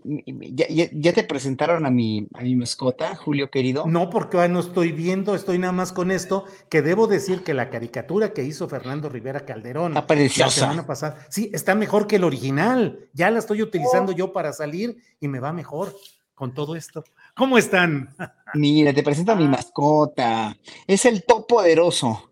Es el top poderoso, top poderoso, órale. El top poderoso. Top poderoso. Que nos, va, a sacar de pobres y aparte, pues van a, van, va a hacer justicia con todos los panistas y todos los demás. ¿De veras es de buena suerte? Pues no sé, pero pues es el top poderoso, así se llama. Todo puede ser. Ana Francis, buenas tardes. Hola Julio, con gripa, mocos. Con gripa. Uh. ¿Por qué, Ana Francis? Pues qué, cambios de temperatura o contaminación. No, sí, los cambios de temperatura, el cansancio, la contaminación, qué sé yo. Y riájale. Y riájale. y el viajero interesante. Luego muy cal o sea, amanece frío, pero luego hace un calor del demonio, pum, ya. Bien, saludamos al viajero interestelar, Fernando Rivera Calderón. Fernando. Hola, mis queridos amigos, amiguis, amigues. Pues sí, aquí viajando, fíjense que fui por el mandado y ya no, no, no me dio la vida para regresar, pero aquí andamos, aquí andamos con mucho gusto de verte con esa caricatura de portada, mi querido Julio, se te, va muy bien. te va muy aquí bien. Estoy. Ya nomás le voy a hacer hoyitos aquí en los ojos y todo esto, y así me la voy a pasar en todo, en todos los programas. Gracias, ahorita que, la veo, ahorita que la veo bien, tiene una suerte de estilo como de Kino, ¿no? Kino, parece sí. El peinado así de, de Miguelito, ¿verdad? También, así de, de, de, lechuga. La, la carita que se parece como la del papá de Mafalda, mira. Claro. Con que sea de Kino, de Kino y no de la Quina, todo está bien. Sí, sí, sí. ¿Quiénes son sus, su inspiración como monero, que ahora ya no es monocordio, sino monerocordio? No, Fernando. pues este, el maestro, para mí el maestro Elio Flores, que además este, me, me, mandó una felicitación por tu caricatura, Julio, ya después de eso ya uno puede morir en paz. Ya lo andas retirando del trabajo, dijo que después de esto él ya se iba a retirar, Fernando Rivera. sí, espero que, que, haya sido solo una mala broma para sus fans. Sí. Horacio, ¿qué caricaturizarías tú en este momento de la vida política? ¿Qué caricatura harías? Híjole, la de, híjole, la de Santiago Krill estuvo, está, está en el, en el cinismo, además en el cinismo, eh, además con su vocabulario tan, tan, tan, tan preciso, tan extraordinario, tan infalible. Híjole, es que me impresionó el cinismo de, de, de lo, que, de lo que declaró. O sea, que, que, que nos, o sea, e-, eres ministro del interior de un país, ¿cómo no te vas a enterar de todo lo que pasa, no? O sea, además, nosotros hablamos entre iguales, nada más, ¿no? O sea, un secretario no habla con otro secretario, entonces no habla, el de gobernación, que es el del interior, no habla con alguien de seguridad. Es que no puedo creer el cinismo. Y otra, otra, el de Marco Cortés, o sea, ese video donde parece que quiere ir al baño el pobre Marco Cortés, de veras qué bruto. Es que de veras parece que les está aguantando un pedo, perdón que lo diga así, pero híjole, o sea, con ese enojo tan, tan, tan, o sea, adem además tan sobreactuado, pues, ¿no? Eh, increíble, increíble. O sea, cómo, cómo, cómo tan idiotamente le saca a López Obrador toda la hora a López Obrador es el culpable de lo que pasa en el sexenio de Calderón. No, no, no, ya no, no tienen vergüenza. Bien, Horacio. Eh, Ana Francis, ¿qué caricaturizarías tú del momento político actual? Pues sí, supongo que esta obsesión de que AMLO es culpable de todo. Vi por ahí un tuit de que hasta es culpable del truene de Eric Rubin con este, Andrea Legarreta. Con Andrea Legarreta. Y luego no encontré cuál era la explicación, porque nomás vi que todo el mundo se burlaba de ese tuit. Por favor, si alguien me puede poner la explicación, porque yo creo que es una joya. A mí me llama mucho la atención, Julio, esas cosas y creo que es muy caricaturizable. O sea, ¿qué proceso mental pasa por una persona para que piense que el truene de Eric Rubin con Andrea Legarreta tiene que ver con Andrés Manuel? Ese proceso mental me resulta fascinante. Esas cosas son las que yo caricaturizaría en este momento. Bueno, y yo creo que no hay que dejar pasar, y hago pausa aquí en el quinto piso porque ya me cansé, este, no hay que dejar pasar la caricatura de ayer de la jornada, que creo que es histórica, del Monero Hernández. Ah, sí, no, está es una fantástica. portada, una portada para, para guardarla, ¿no? Este, con, pues, con este eh, culpable a ocho columnas y Felipe Calderón encadenado a la cabezota de García Luna. Creo que esa es la caricatura del año. ¿Y cómo ve usted, maestro, maestro Monero eh, Monocordio, cómo ve la situación de sus colegas moneros? Hay desde luego sensacionales moneros ya históricos como son Helio Flores, el Fisgón, Elguera, Rocha también en, en la, en la jornada, uh -huh. eh, Rapé en Milenio, pero hay otro segmento de moneros que están muy cargados, no solo el monero Calderón, el de Reforma, sino otros más que están muy cargados con una lógica y una narrativa eh, furibundamente adversa a la llamada 4T. ¿Cómo ve la situación de su gremio, Monero Rivera? Pues muy interesante en este sexenio justamente porque éramos un gremio, yo me considero un monero musical también y un monero del cabaret y de, desde hace muchos años, décadas, los conozco y la verdad es que gente como el Fisgón, como como el mismo Magú en un momento, Helio Flores, Naranjo, pues son, son maestros para cualquiera que pretenda hacer una crítica eh, de la política desde el humor.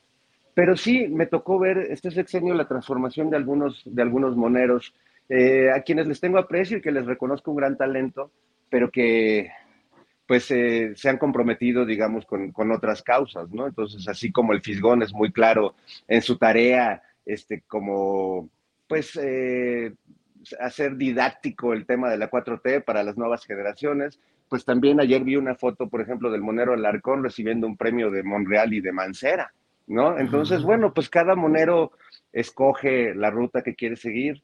El monero Calderón creo que tiene muy claro los intereses que defiende, eh, su clasismo, su racismo constante. Eh, entonces, pues yo más bien me quedo con, con, el gran Helio, con el gran Naranjo, con eh, el gran Fisgón Hernández y el querido Elguera, que le mandamos un saludo ya al cielo de los moneros. Sí, sí, sí, sí, qué bueno que lo mencionaste porque efectivamente y en el chat nos estaban diciendo de esa ausencia en mencionar al gran Toño Elguera. Horacio Franco, ¿Qué está pasando con ese segmento panista y de derecha y de ultraderecha que se sentía muy bien con la fanfarronería de Calderón como el gran luchador de frente, el que no tenía miedo, el que tenía pantalones para enfrentar al narco? Luego de esta sentencia, bueno, el dictamen de el veredicto de culpabilidad contra García Luna. ¿Están atorados? ¿Están incapacitados para elaborar una salida política creíble, Horacio?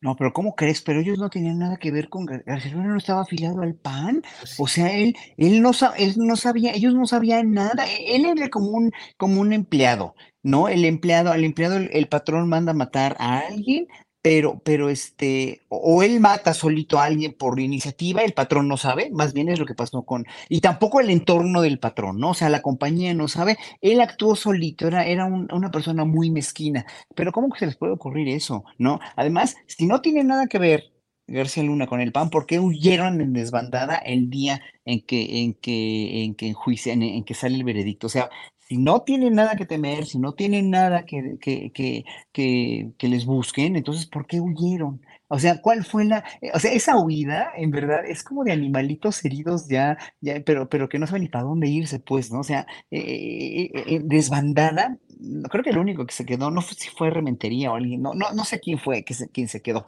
pero este, casi todos huyeron ese día de, de la Cámara de Diputados. Es, es verdaderamente vergonzoso Horacio, en una orquesta, el director puede no enterarse de que el ejecutante de la parte principal de la partitura, que en este caso era la guerra contra el narcotráfico, desafine o se vaya por su lado o haga cosas equivocadas, Horacio. Si es un buen director de orquesta, si tiene buen oído, no, definitivamente no. Si es un director que nada más es un batutero, como hay muchos, pues sí, se le van las, a, veces puede el clarinete tocar una nota incluso que no sea, que no esté en su lugar o que no, que sea de la, del acorde, pero que no sea la nota correcta, ni lo nota. También hay muchos músicos que sí son, digo, no, no, ese no es problema. No, pero el, el director no puede entonces, igual que con, con, con el gobierno del, del PAN de, de, Felipe Calderón, pues, o sea, tendrían que haber sabido, o sea, Santiago Krill tenía que haber sabido todo esto, o sea, no, estas cosas no se dan solitas, esto fue una cuestión sistémica, ya se ventiló que hasta los aeropuertos estaban controlados por el narco y por García Luna, que es un narcotototote, pues bueno, o sea, ¿cómo no van a saber? ¿Cómo no se van a dar cuenta? Todo lo que ayer, este, a Javier Herrera Valles, que, que, que de veras coincido contigo, porque este hombre merece de veras la medalla Belisario Domínguez y coincido contigo con tu video de ayer que me la checo ahora en la mañana. Pero en verdad, en verdad, eh, Javier Herrera Valles y todos los que fueron víctimas de, de por haber denunciado deberían de, de de tener una, una un, un, un, un, reconocimiento nacional por su patriotismo y por, por lo que sufrieron, ¿no? ¿Y cómo no van a saber? ¿Cómo no se van a enterar? Esto era un secreto a voces.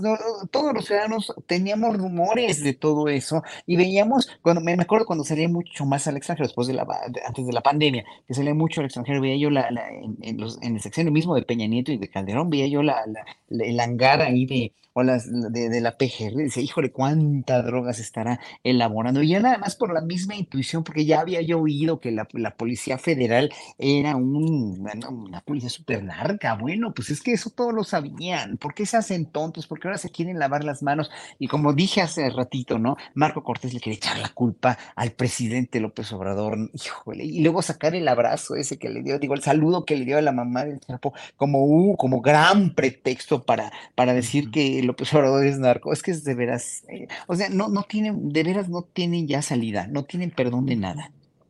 Bien, Horacio. Eh, Ana Francis, platícanos aquí en privado.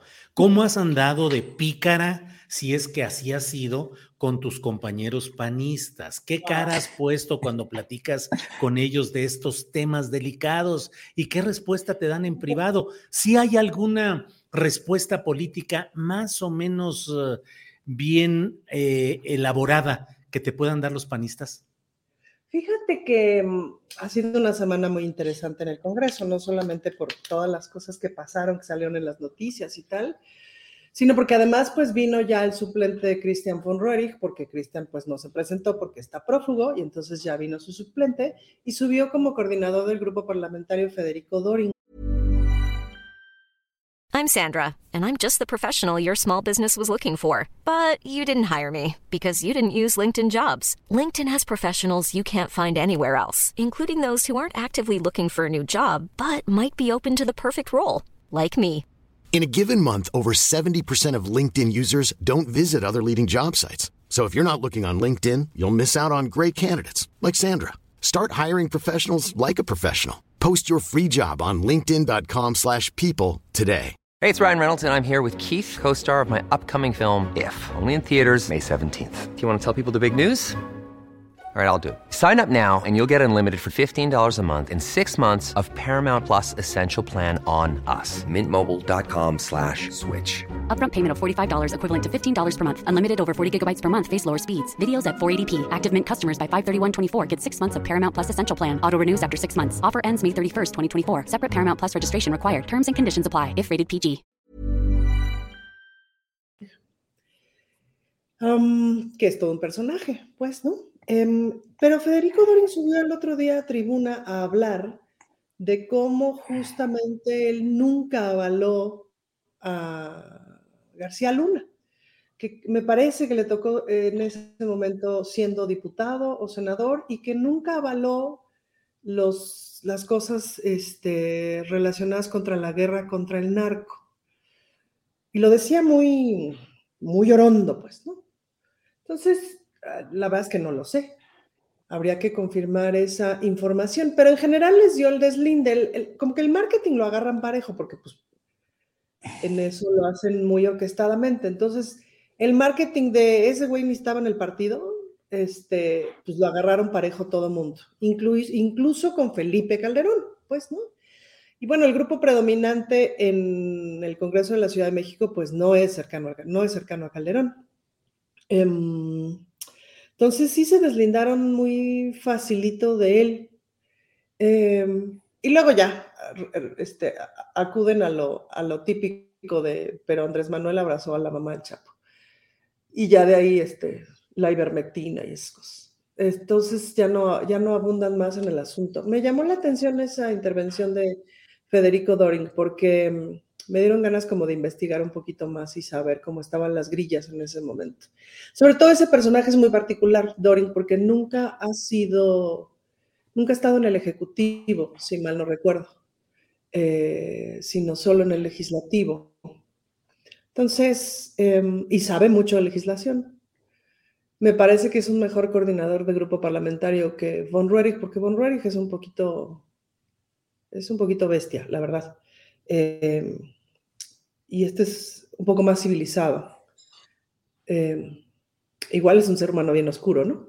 Pero me parece que es bastante más civilizado y muy inteligente. Entonces, pues el personaje ahorita me tiene muy entretenida con eso. Em, lo que yo me pregunto, Julio, y es lo que me da vueltas la cabeza, es cuál es la narrativa que se construyen en su cabeza. Porque luego eso es interesante de pensar. O sea, Felipe Calderón, ¿qué pensaba que estaba haciendo? Vamos a suponer, vamos a suponer que hay una suerte como de afán de gobernar, eh, de gobernar más o menos. Es decir, se compró esta historia de que había mucho gobierno y que tenía que tomar las riendas y para tomar las riendas había que favorecer a un solo grupo criminal para entonces solamente tratar con un solo grupo del narcotráfico y entonces establecer esta suerte como de alianza con este grupo del narcotráfico para de esa manera tener control porque le parecía que esta era la manera de gobernar ante la circunstancia. Eh, ¿Cómo se compraron esta historia? Pues por supuesto, sí me la imagino en medio de varios whiskies, porque para agarrar valor eh, se necesitan. Y luego también me imagino qué historias se estará contando en este momento, como Díaz Ordaz cuando decía, yo hice lo que tenía que hacer por México para detener el comunismo y toda esta historia con la masacre del 68. Eh, me pregunto eso, ¿sabes? ¿Qué historia se cuenta? Porque vaya que se cuenta una historia. No creo que, o sea, no es como Peña Nieto que, que Peña Nieto está en el ¿no? Este, no creo que haya nunca tenido la idea o la intención de ser un estadista. Pero Calderón yo creo que sí se cuenta una historia en donde él no es el rey chiquito, sino es, fue un gran rey. Y eso me entretiene mucho. Bien, Ana. Em, Fernando Rivera Calderón, luego de presenciar su esforzado ascenso hacia la cumbre departamental, que francamente me estoy preguntando si Towers, Julio, y se les ¿Eh? Vive en City Towers y se les fue el elevador. No, vive ahí donde vive Loret, vive ahí donde vive Loret, aquí en ah, Campos Elíseos. Yo Cálmense. Oye, voy llevando la cuenta y eran 47 pisos.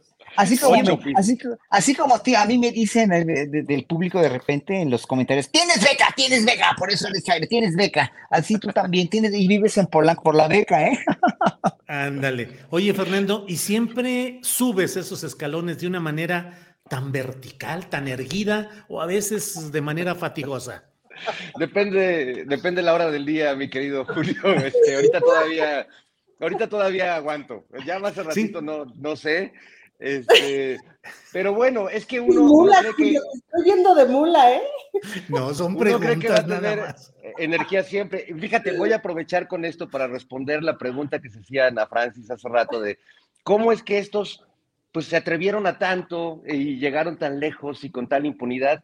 Y yo creo que porque pensaron lo mismo que pensamos muchos del otro lado antes del 2018, que no se iban a salir de ahí nunca, que estaban enquistados, que habían cambiado las leyes y todas las estructuras institucionales para quedarse ahí eh, eternamente. Yo lo llegué a pensar, muchos creo que lo pensamos y, intuimos que quizás iba a haber un nuevo fraude electoral eh, y no lo fue y cambiaron las cosas y cambiaron de una manera radical, a tal grado que ahora estamos viviendo lo que pasa cuando, cuando una persona o un grupo sufren un trauma tremendo, eh, eh, lo que se llama el estrés postraumático, que lo ejemplifican muy bien todos los panistas, porque lo primero es la negación, ¿no? Pero además como son, como son bien muchos y súper super cristianos y como ya viene Semana Santa, este, es la negación a la San Pedro, ¿no? O sea, les pueden preguntar tres veces por García Luna y tres veces lo van a negar, porque así como dice Santiago Krill que el superpolicía se convirtió en el supertraidor, pues vaya que los compañeros y cómplices de García Luna también están dando, enseñando el cobre en eso de la traición, porque pues ahora resulta que nadie lo conoció, que nadie recibió regalos de ellos, ya hasta sus amigos periodistas, que vaya que fueron los más fieles hasta el final, pues ya los vimos, ya los vimos renegar de su antiguo mentor. Fíjate nomás, así es. Ahora, eh, Horacio Franco, lo que dice Fernando Rivera Calderón, quienes llegan al poder con mucha frecuencia creen que van a durar mucho tiempo y el priismo, claro que lo duró. Eh, Peña Nieto no, porque era un personaje, digamos, insostenible por sí mismo, por su estructura mental, política, intelectual, cultural. El panismo creyó también que se iba a quedar mucho tiempo, sobre todo Calderón, que sí es un hombre de aferramiento al poder. ¿Qué nos enseña todo eso? Sobre todo la luz del presente. ¿Qué tanto también hoy Morena y la 4T se aferran al poder con la creencia de que el poder es, si no eterno, puede ser largamente duradero? Horacio. Bueno, ellos, los pristas y los panistas crecieron con una escuela Acuérdense que es lo mismo realmente, ¿no? Es muy similar, o sea, fue un cambio total y absolutamente cosmético el del PRI al PAN en, en el sección de Fox. Pero ellos pensaron que iban a poder controlar todo tan fácil, porque la, siempre soslayaron a la izquierda y siempre Cuauhtémoc Cárdenas, con toda la investidura que me tiene y con todo lo buenísimo que fue, junto con Eberto Castillo, junto con Rosario Ibarra, junto con toda, incluso Muñoz Ledo, que hoy enloqueció, pero que antes era un, siempre fue protagónico, sí, pero era un- eran gente de izquierda muy congruentes, ¿no? Y, ellos siempre soslayaron eso porque finalmente tenían la escuela de la mano dura de Díaz Ordaz y de Echeverría y de López Portillo en contra de la izquierda. O sea, la izquierda la izquierda nunca, nunca figuró, ¿no? Eh, eh, para ellos, para ellos. Pero no pensaron que estaban creando un polvorín donde finalmente el pueblo de México después votamos masivamente por la izquierda, nos robaron varias elecciones, ¿no? Pero que finalmente eh, en un momento dado tenía que pasar porque ya lo de, tú lo dijiste ahorita, Peña Nieto era insostenible. O sea, la corrupción de Peña Nieto y toda la, la, todo lo que lo- ya la, la, la rebaba que venía saliendo, así, o todo el, el- el- las miasmas, esa palabra me gusta, las miasmas que venían saliendo del gobierno, así, a borbotones que nos enterábamos de corrupción de Casas Blancas, del nuevo PRI con toda esta gente, hizo que la, la, la, la gente ya mayoritariamente quisiera un cambio. Pero ellos no, o sea, ellos siguieron confiados en su, en su, en su lecho de rosas, donde ellos controlaban todo y donde había una, un, eh, un estado de facto, pues así ya, un estado fáctico realmente, y, y ellos la tenían muy segura porque además de toda la corrupción había una gran mediocridad, de, la- una gran mediocridad y una, o sea, porque no gobernaban realmente, no administraban, gobernaban para ellos, ¿no? Y, y, lo que quedaba, las migajas que quedaban en el pueblo y la obra pública pues, sin terminar, bla, bla, bla, eso ya lo conocemos todos.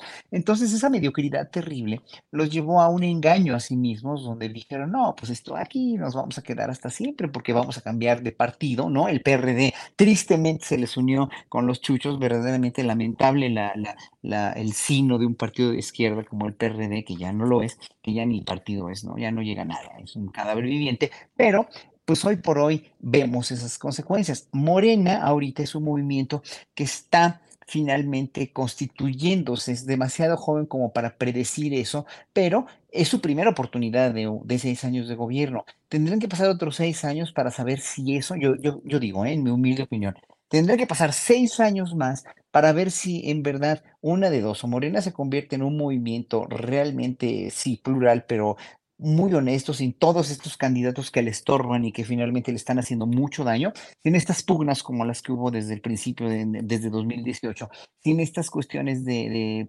política convenenciera que finalmente lo han ido degradando, pero que finalmente con el consejo de la Junta, la- digo, la, eh, eh, la que dirige este, donde está Díaz Polanco y donde está el Fisgón, que son, son este, eh, entidades políticas verdaderamente muy sólidas de educación política y de concientización, pues van a, pueden salir adelante. La cuestión es que tienen que cuidar muchísimo, porque esto que acaba de pasar de Yasmín Esquivel otra vez, China ahí le da otra vez al traste a Morena, porque finalmente está ella adscrita a la circunscripción, aunque no sea, aunque no milite, aunque no sea, es como igual que García Luna, está adscrita a una circunscripción de, de pensamiento morenista que va con el presidente y que finalmente todo eso le hace daño al gobierno, le hace daño. A la opinión pública, es terrible, como lo que pasó en el New York Times, ahora como la noticia está absurda del New York Times y el encabezado de reforma lamentable y vergonzoso, donde dices, híjole, es que no, no, no puede ser, pero es es y ha manchado, es y es. Y ahora, todavía se atreven a decir, por ejemplo, en estas manchas, ¿no? Que, que eh, ¿quién lo dijo? Ah, no, pues lo dijo este Ocril, sí, él mismo lo dijo también, ¿no? Que López Obrador se vio involucrado en la corrupción de García Luna porque, con, porque dijeron en el juicio que no se dio cuenta, o sea, qué, qué manera tan, tan perversa, la verdad, y qué manera tan, tan baja de usar una mentira, porque todo el mundo ya supo que fue mentira, otra vez como argumento para decir, ya ven, López Obrador estuvo inmiscuido con García Luna porque recibió dinero, pero, pero si el mismo grande, o sea, el grande que dijo esto, ¿no? El, el, el testigo eh, dijo que no era cierto. Entonces, todo, usar todo esto para dañar, pues es, es, es, es terrible. Y Morena, pues obviamente se tiene que cuidar y tiene que cuidar sus candidatos, porque si no los cuida, va a ser- en verdad sí, va a ser, va a ser bastante contraproducente para 2024. Bien, Horacio. Ana Francis, Em, dentro de lo que está viviendo el país, eh, está el tema de esta doble señalamiento, acusación a la ministra Yasmín Esquivel por el plagio de su tesis. Eh, pareciera un hecho ya así como que este reportaje hoy del país pareciera ya el que le da el cierre, el último clavo en el ataúd profesional y de credibilidad a la señora Yasmín Esquivel.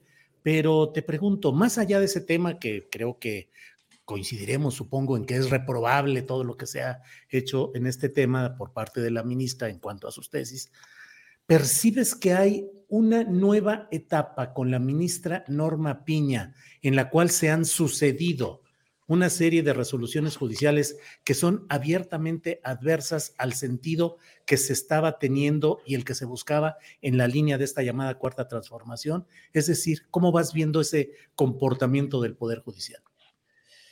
Uy, pues complejito, porque yo había estado viendo a la ministra Piña con sus discursos en estos videos que empezaron a circular sobre cuando entraron muchas juezas al servicio y sus discursos em, impecablemente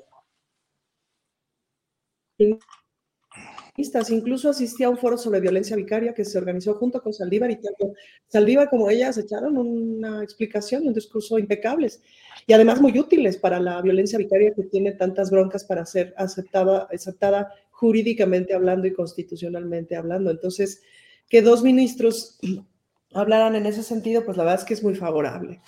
Em, pero por otro lado, me súper sacó de onda cuando no se puso de pie cuando entró el presidente, porque me parece que no, que no demostró imparcialidad, que justo demostró parcialidad, y eso me preocupa, porque entonces de pronto dices a quiénes está respondiendo. Em, por otro lado, pues no hay que ser inocentes, es decir, todo lo de García Luna, pues es el gran escándalo de la semana sin embargo, lo que llega por los chats de WhatsApp es lo de la ministra Yasmín Esquivel el día de hoy, porque claramente hay como, o sea, hay como esta intención de tapar este absurdo deslinde del PAN, de, García Luna y etcétera, etcétera, cuando es un elefante en la habitación. Pero el otro no es menor, claro. Em, ay, pues no lo sé, Julio. Creo que ahí sí coincido con el presidente en que si algo requiere una reforma profunda de fondo y que necesitan responderle al pueblo de México de una forma mucho más clara y más contundente es el Poder Judicial. No solamente hablo a nivel federal, sino también a nivel local. Nos cuesta mucho trabajo. Todo el trabajo que no nos cuesta en fiscalía, que no nos cuesta en policía, que no nos cuesta en otras instituciones, de pronto en tribunales nos cuesta mucho más trabajo, pues, ¿no? Em, los jueces parecen reyes, reyes, reinas, eh, intocables, pues, ¿no? Intocables, no criticables y además, o sea, no escondidos, pero no los conocemos, pues, ¿no? Em, no se ha dado en la vida pública, en la vida política, que los jueces sean tan visibles. Recientemente Saldívar y etcétera, algunos de la Suprema, pero como que no sabemos quiénes son. Entonces tienes estas cosas como de juzgan a García Luna, lo encuentran culpable, pero un juez mexicano le descongela las cuentitas. Entonces, híjole, mm, no lo sé. La verdad es que ahorita me resulta sospechoso toda enarbolación de las banderas feministas que no venga de antes, que no venga de antaño. Hay muchas feministas con las que he crecido estos últimos 20 años, con las que en este momento no estoy de acuerdo, son súper críticas a la 4T y, no estoy de acuerdo, pero nos conocemos hace 30 años, Julio, y sé de dónde vienen. En algunos años he estado muy de acuerdo, en otros años no estoy nada de acuerdo, ahorita no estoy muy de acuerdo, pero sé de dónde vienen. Pero cuando la banda se pone feminista hace 15 minutos, pues yo lo que empiezo a sospechar es un robo de banderas y una yegua de Troya, ¿no? Eh, es el discurso de moda y es muy correcto, pues. Bien, Ana Francis. Eh, don Fernando Rivera Calderón ya tiene lista su indumentaria, equipo, artefactos para marchar y concentrarse este domingo en el Zócalo. Estoy todavía indeciso. indeciso, Julio, este, si, si disfrazarme de la ministra Norma Piña y llevar, llevar mi sillita para marchar sentado, o si me voy a poner un, un huipil a las Xochitl Galvez, o si voy a este, llevar mi pancarta de Francisco y Madero diciendo, si Madero viviera, con nosotros estuviera. Este, pero no sé, a lo mejor el, el público nos puede ayudar a decidir. de El overol, naranja, el overol naranja de Orange is the New Black, ¿no? Sí, o me pinto la cara de azul ya, si no me, si está muy bajo mi presupuesto y mi imaginación, pues haré lo que hicieron los panistas. Ahora, Fernando, también, tam- también se puede usted disfrazar de, de la metralleta García Luna, también puede ir disfrazado ahí. Ok, ¿Cómo, no? ¿Cómo no? Yo, yo, yo, yo puedo también este, disfrazarme de la metralleta y decir a sus órdenes, jefe, aunque tenga que ver para abajo cuando diga a sus órdenes, jefe. Oye, ¿crees, Fernando, de veras que en la concentración de este domingo, el elefante en la sala o el, con el periodista Arturo Cano dice el mamut en el zócalo, va a ser García Luna? Este, bueno, yo eh, respeto a los mamuts. Este, Sí, sí, no, no diría. Pero sí. el elefante sí. en la sala, el elefante, en la sala. sala. Sin duda, sin duda. Y, y el elefantito, este, que era en teoría su jefe. ¿O quién era jefe de quién? Porque ahora Pero ese sería hay- elefante rosa, ¿no? Sería un pequeño Dumbo, pero malo, pero malvado. Sería un elefante este, rosa tirándole a, a rojo, porque más bien eh, es, es realmente inverosímil desde la respuesta que publica, que por más que sea bilingüe, eh, pues la verdad es que yo creo que se mordió la lengua al, escribir eso. eh, diciendo que todo es para atacarlo y que hubo muchas personas involucradas en la seguridad, que eran héroes, pues sí, seguramente, pero muchos de esos héroes padecieron ese, ese poder de García Luna. Y como hemos visto ahora, porque ahora eh, que se han agrupado los testimonios, pues vemos eh, eh, cómo sí estaba enterado Felipe Calderón, cómo sí hubo generales que le advirtieron, cómo hubo, bueno, hasta el mismo Manuel Espino, que es un impresentable, pero también dice que le advirtió al presidente. Y también eh, hemos visto descripciones del perfil de Felipe Calderón que de, veras lo describen como un, monstruo, un tipo con realmente patologías muy graves y que, y, digo, y nos podemos basar en el testimonio de Moreira y en el testimonio de Espino y en el testimonio de Castillo Peraza. Es decir, como decía la, la, la fiscal allá en Estados Unidos en el juicio de García Luna, no les pido que les caigan bien estos tipos, pero sin duda eh, coinciden en el perfil de este, de este tipo tan peligroso como lo fue Felipe Calderón y que ahí anda quitado de la pena escribiendo tweets y, y Margarita ahí este, y, y Santiago Krill, porque ahora resulta que Santiago Krill es el, el gran, este, el que salvaguarda eh, la constitución y la justicia cuando pues, estuvo pegadito a todos ellos desde el sexenio de Vicente Fox, así que pues que no nos venga, ¿no? Pero bueno, ahí nos encontraremos en la marcha y conviviremos en santa paz, nos daremos la paz. Este Luna sí se ve, este Luna sí se ve, alguna cosa por el estilo, ¿no? Sí, y, y- y Felipe no se toca. Felipe no se toca, así es. Guácala. Muy bien. Eh, Horacio, ha reaparecido el fiscal Alejandro Gers Manero. Ya estuvo ayer en una reunión con directivos de barras de abogados y hoy ha estado presente eh, junto al presidente de la República en un acto público. Eh, ¿Qué opinas de ese retorno? Es un retorno físico, pero a fin de cuentas no camina y no avanza lo de la fiscalía. Renace la esperanza con la presencia física ya de nuevo del fiscal. ¿Qué opinas, Horacio? No, no renace nada. La, la justicia está hecha de veras una, una tragedia griega en México, de veras, con esta, como, bueno, desde que le, le, le, descongelan las cuentas a la esposa de García Luna unos minutos después del, del veredicto del jurado, es que de veras, no, ya no, ya no, todo esto de la ministra, este, Yasmín, todo esto de la, precisamente la, la, la, la poca eh, vara alta de, de la ministra Piña para presidir la Suprema Corte de Justicia, sea mujer o sea quimera o sea trans o sea lo que sea. A mí yo no me fijo en eso, ¿eh? Para mí, sea mujer o sea hombre, tiene que ser un ministro realmente, o tienen que ser jueces y tienen que ser este, gente que está procurando la justicia, que sean honestos, que sean congruentes. O sea, estaba viendo la tragedia que estabas describiendo al principio del programa, ahora que venía yo en la bicicleta de, dar clase en el conservatorio. Este, pues sí, es un- el sistema judicial en este país es una tragedia en su gran mayoría.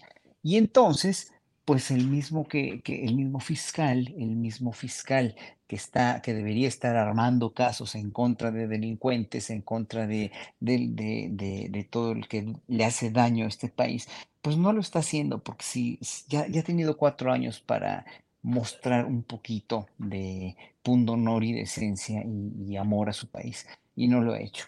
Y, y, para mí sigue siendo el más grande error de este gobierno. Eh, yo, yo con todo lo que admiro al presidente y con todo lo que en verdad está haciendo de infraestructura y de bien por el país, etcétera, etcétera, de, un, un, gran resurgimiento económico de este país.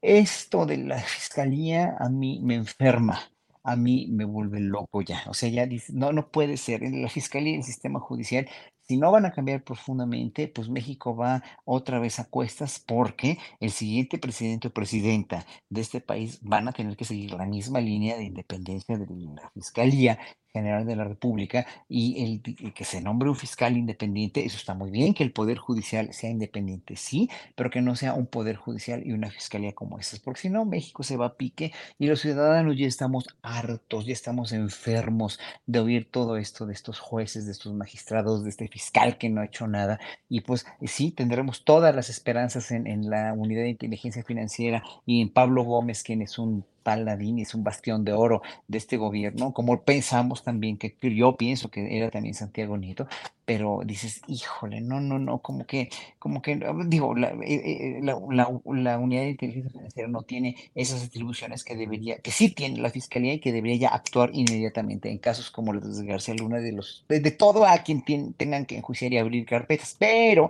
como bien lo dijo Ravelo ayer, en tu programa, pues es que la fiscalía está llena de gente de García Luna. O sea, o sea, imagínate que, o sea, ante qué o sea, qué inermes estamos los ciudadanos para poder decir, sí, el fiscal está muy mal, pero también está la fiscalía llena de, de, agentes este, afines a García Luna y de personal que está finalmente en la misma corrupción, en la misma tónica de corrupción y de encubrir la verdad y de no enjuiciar a quien tienen que enjuiciar. Y claro, los que siguen pagando, y lo dice también el presidente casi en cada mañanera, pues son los pobres que no tienen para pagar un abogado. Son los, los casos como el de Israel Vallarta que aún no tiene sentencia. O sea, es, es trágico, trágico, trágico, trágico. Sí. Eh, Ana Francis Moore, ¿coincides con el diagnóstico y el análisis de Horacio Franco? Está para llorar la cuestión del sistema judicial, hablo de la Procuración de Justicia a través de la Fiscalía y la Administración de la Justicia a través del Poder Judicial Federal. ¿Qué opinas, Ana? Pues creo que valdría la pena empezar a diferenciar espacios, es decir, hay un espacio, por ejemplo, que yo no sabía hasta ahora que estoy en la función pública, que no sabía que era tan importante, que es el de las fiscalías locales en realidad la mayor parte del trabajo que, de, los de que nos interesa del acceso a la justicia para los ciudadanos, para la ciudadanía del día, pues le tocan a las fiscalías locales. Entonces, tienes ejemplos, por ejemplo, muy contrastantes, como la fiscal de la Ciudad de México, Ernestina, que está haciendo un muy buen trabajo, que hizo todo un, toda una transformación, etcétera, atención, y, y muy importante que trabaja muy de cerquita con la, Secretaría de Seguridad para conformar las carpetas de investigación de mejor forma. La Policía de la Ciudad de México, por ejemplo, es la única en el país, eh, espero no equivocarme, pero según yo es la única en el país que tiene la capacidad de investigación, pero ninguna otra policía. Y luego, y por ejemplo, tienes en Morelos, pues al fiscal feminicida, al fiscal encubridor de feminicidio, aquí al ladito, pues.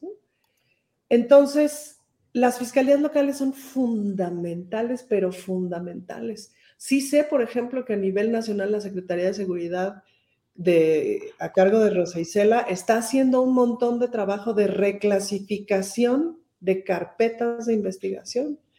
Eh, lo sé específicamente pues de lo que tiene que ver con feminicidios y con las cosas de violencia hacia las mujeres. Em, pero creo que los ciudadanos deberíamos de enfocarnos más o empezar a, a enfocarnos más en las fiscalías locales, porque tienen prácticamente todo el poder de resolver el 90% de los delitos, de, resolver el 90% de los casos de acceso a la justicia. Y la Fiscalía Federal este, debería estar menos cargada. No puede ser que la Fiscalía Nacional, la Fiscalía Federal tenga que general, tenga que atraer los casos como el de Devani de Nuevo León, ¿me explico? O como justamente el de Morelos, cuando esos casos debieron haberse resuelto de forma local, pero esos fiscales no funcionan. Entonces, en realidad creo que es parte como de la gran desinformación que tenemos sobre cómo opera el Poder Judicial y que deberíamos empezarnos a fijar más en las fiscalías locales, independientemente de que coincido en que Hertz Manero es una tragedia. Em, no le estoy restando, digamos, eh, importancia a eso, pero las fiscalías locales se están haciendo que la Virgen les, salva, les habla, salvo la de la Ciudad de México, y no sé si alguna otra, la verdad, no me atrevería a afirmar de otras fiscalías, salvo las que estoy conociendo por los casos que de pronto son muy, bueno, como la de Morelos y la de Nuevo León. Déjame, déjame responder, a Ana Francis. Mira, sí, yo estoy de acuerdo, pero esas son las honrosas excepciones de las que el mismo presidente habla. Pero el sentir general del pueblo de México es que la justicia es una tragedia y nadie quiere denunciar porque entre un ministerio público, porque el ministerio público. Pero lo que ¿Viste? O sea, sí, sí hay abogados buenos. Pero lo que yo te digo es que el problema de eso tiene que ver con lo local. Y luego pensamos que tiene que ver con Hertz Manero. No, no tiene que ver con Gers pero es un sistema en el cual crecimos todos y desconfiamos del, sistema judicial todos, aunque haya grandísimos excepciones como Ernestina Godoy, que es una eminencia, obviamente, y como, como no, no, no sé, el, magistrado presidente de aquí de, la Ciudad de México también es, un, es una eminencia, sí, pero son garbanzos de libro. Conozco en Cancún también, en, en, en, todos lados hay jueces y magistrados maravillosos, pero lo malo siempre ha ensombrecido lo bueno, porque aquí en este país lo malo aflora a borbotones, así, a borbotones, como las miasmas de las que hablaba yo hace rato. Ese es el problema. Fernando, ilumínenos, por favor. No, yo creo que eh, más bien el fiscal Hertz es el que ya no tiene nada que ver con nosotros. a mí me da la impresión, no sé si compartan el punto, cada que lo veo, que aparece pues realizando su trabajo, siento que él vive como en otro país, es como ver las noticias internacionales y decir, y ahora vamos a ver en, el lugar donde vive Hertz, donde él trabaja, y al ritmo en el que él vive, porque parece que es de esos planetas que por las cuestiones de la atmósfera y la rotación, pues los días duran más y las semanas son eternas y los meses. Entonces, este, es como ver al fiscal, es como ver esa película que se llama Interestelar, que dices, ¿cómo hay gente que vive en otras dimensiones? O, en otros países o en otras situaciones, sí siento que está completamente desvinculado. Eh, a lo mejor él está muy metido en su trabajo y siente que los simples mortales, como siempre regaña cuando le preguntan, no entendemos su importante labor pero tiene cero empatía hacia todos nosotros para explicarnos, oigan, ahí la llevo, ¿no? O por lo menos como Pablo Gómez, oigan, está súper difícil, no me dejan hacer nada, eh, pero por lo menos se agradece la honestidad. ¿no? Es como una casta divina, ¿no? Creo que no tiene por qué dar explicaciones, porque... ¿Por qué va a dar explicaciones? Pues porque macho alfa, policía, este, y, del lado correcto de la historia. De esa generación viene de donde viene, yo creo que parece algo que ya se acabó.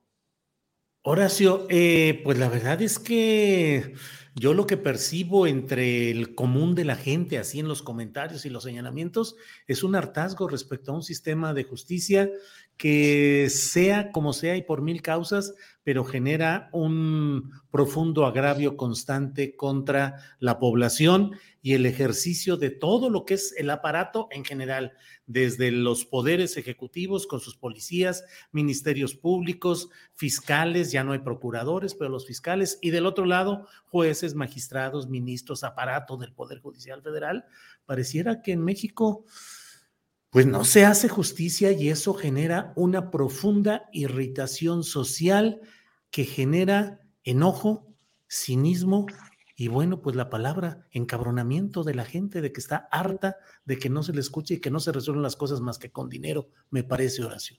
Pues sí, y tú reflejas ahorita lo que es esta caricatura, no, no me acuerdo el nombre del caricaturista, de la, con la Estatua de la Libertad, donde, donde este... Darío Castillejos. Darío, Darío Castillejo, sí, de Chiapas me parece que es, este, eh, donde pues la justicia se hace en Estados Unidos, ¿no? Eh, la justicia para Estados Unidos, como bien lo dice Guadalupe Correa siempre, la justicia de, de- en, el- en el- la cuestión de García Luna para Estados Unidos y en México que, se- que nos lleve el tren, ¿no? Que, que, que sigamos en las miasmas, otra vez, nadando en el canal del desagüe con la justicia, eh, con, con, con todo, que, que hay, que hay, y otra vez vuelvo a repetir, a mí me ha tocado jueces o, o, este, o, o- o- o gente de conciliación y arbitraje que son verdaderamente preclaros, honestos, maravillosos, sí los hay, pero son los que finalmente no, de los que no se habla. ¿De quién se habla? De Guillermo Manero, de la Suprema Corte, de, de, este, pues de todos estos ministros de la Suprema Corte que mencionabas hace ratito que son, han sido terribles, ¿no? Para este país o,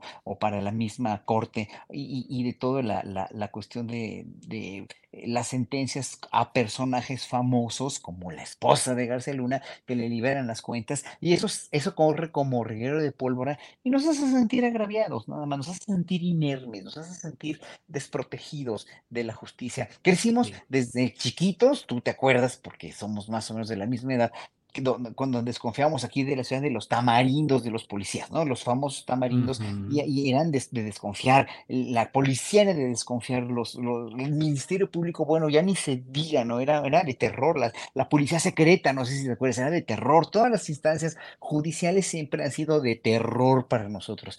Híjole, qué triste, en verdad, porque cuando, cuando por lo menos en, en, en, en en otros, en otros países con un sistema de justicia un poco más dijéramos, justo, ¿no? Val- val- Valiendo la redundancia, pues no es así. O sea, si confías en un juez, si confías en un policía, si confías en un magistrado, porque sabes que no tiene, no tiene a quien venderse. Aquí la justicia se vendió desde hace siglos enteros, se ha vendido desde la Inquisición. La justicia siempre se ha vendido al mejor postor. Y eso es lo triste. Bien, Horacio. Eh, Ana Francis, hablábamos de esta caricatura de Darío Castillejos, caricaturista de Oaxaca.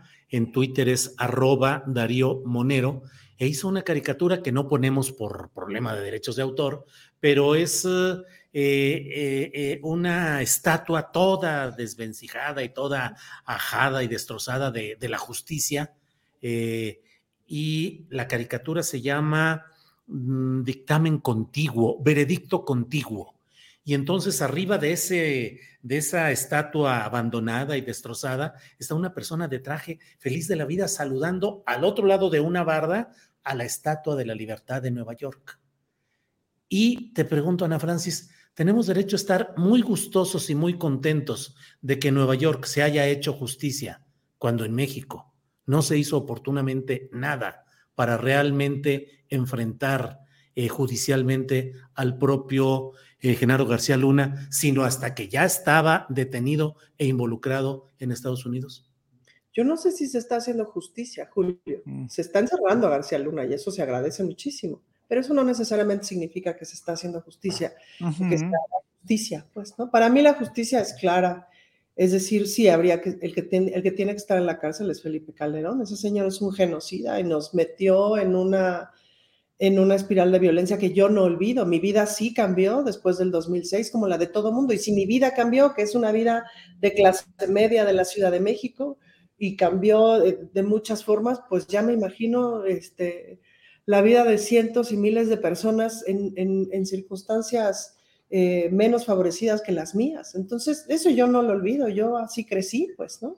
Con esos, así, así, así pasé esos años, con esos miedos, eh, dejando de transitar montones de estados y montones de carreteras. Para el, te para el teatro fue fatal, Julio, las giras se acabaron. Ajá. Los empresarios teatrales ya no podían hacer giras porque en cada una de las plazas les cobraban un dineral y era súper inseguro transportarse. Se acabaron un montón de circuitos de giras y eso lo saben mis compañeros de teatro. Entonces, este, pues no, yo no lo olvido. Eh, uh -huh. Y ese señor es el que tendría que estar en la cárcel y ojalá lleguemos a eso. Y, regreso un poquito a lo anterior, es decir, lo que pasa es que estamos muy enojados porque todo el mundo pensábamos que después del 2018, con la llegada de Andrés Manuel, el acceso a la justicia iba a ser más inmediato, iba a ser más rápido, iba a ser más expedito, iba a ocurrir de alguna manera. Y de pronto vemos que en efecto los tres poderes están separados, que el poder judicial no obedece al presidente, para bien o para mal, es decir, pienso que es para bien que no obedezca al presidente, pero sí obedece a otros intereses. No necesariamente sabíamos a qué intereses obedecía o no lo teníamos tan claro, pues, ¿no? Y pues es un montón de gente, Julio, es un montón de gente que está obedeciendo y que ha obedecido a otros intereses y seguirá obedeciendo, pues, ¿no? Eh, porque son muchísimos años de, de construir toda una alteridad de corrupción. Entonces, pues sí, eso desespera un montón. Me da mucho gusto que García Luna se quede encerrado, me dará más gusto si se recuperan bienes, dinero, etcétera, con estos juicios que se están haciendo en Miami. Eh, me parece que simbólicamente es muy poderoso, pero me encantaría y eso sería, eso sería parte de la reparación del daño que yo creo que solicitaríamos cualquier persona que haya vivido el sexenio del 2006 al 2012, que es que Felipe Calderón esté en la cárcel. Bien, Ana. Fernando. Perdón, nada más para agregar, porque creo que sí nos conviene. El otro día una, una buena amiga me hacía esta reflexión sobre cómo empezamos a pensar en un camino para que la Guardia Nacional deje de ser necesaria. Todavía falta un montón, pero tendríamos que apostar a que la Guardia Nacional deje de ser necesaria. Y para eso las policías locales deberían funcionar. La Guardia Nacional está existiendo en muchos lugares porque muchas policías no funcionan. En fin, es un proceso mucho más largo, pero nunca me parece que tenemos que olvidar, aprendiendo de la experiencia del 2006-2012, que fue una mala utilización del ejército por todas las razones que ya sabemos, pero no debemos olvidar que el ejército, que la Guardia Nacional, sí tenemos que aspirar a que se ocupe como de las cosas que se tiene que ocupar y no de las cosas policíacas. Ya. Bien. Bien. Eh, Fernando, ¿no habrá justicia mientras no se llegue a procesar y eventualmente a castigar a Felipe Calderón? Sí, bueno, es uno de los pasos más en el camino de la justicia en este país. Yo creo que lo, que dice Ana Francis es demoledor. Eh, García Luna está en la cárcel. Uno de los muchos implicados en esa sangría que ocurrió en el país, eh, en la que se convirtió en una inmensa narcofosa, bueno, uno ha caído, uno ha sido declarado culpable por una corte eh, en Estados Unidos, sí, pero parafraseando al jefe de García Luna, haya sido como haya sido, García Luna va a estar en la cárcel y espero que el resto de su vida. Eh, pero la justicia eh, es un camino muy largo y hay, ha habido demasiada injusticia en este país y hubo demasiada injusticia los dos sexenios que el panismo, ahora deslindado, gobernó este país y, hay muchas deudas todavía pendientes. Eh, es, un, es una piedra más y sin duda es importante.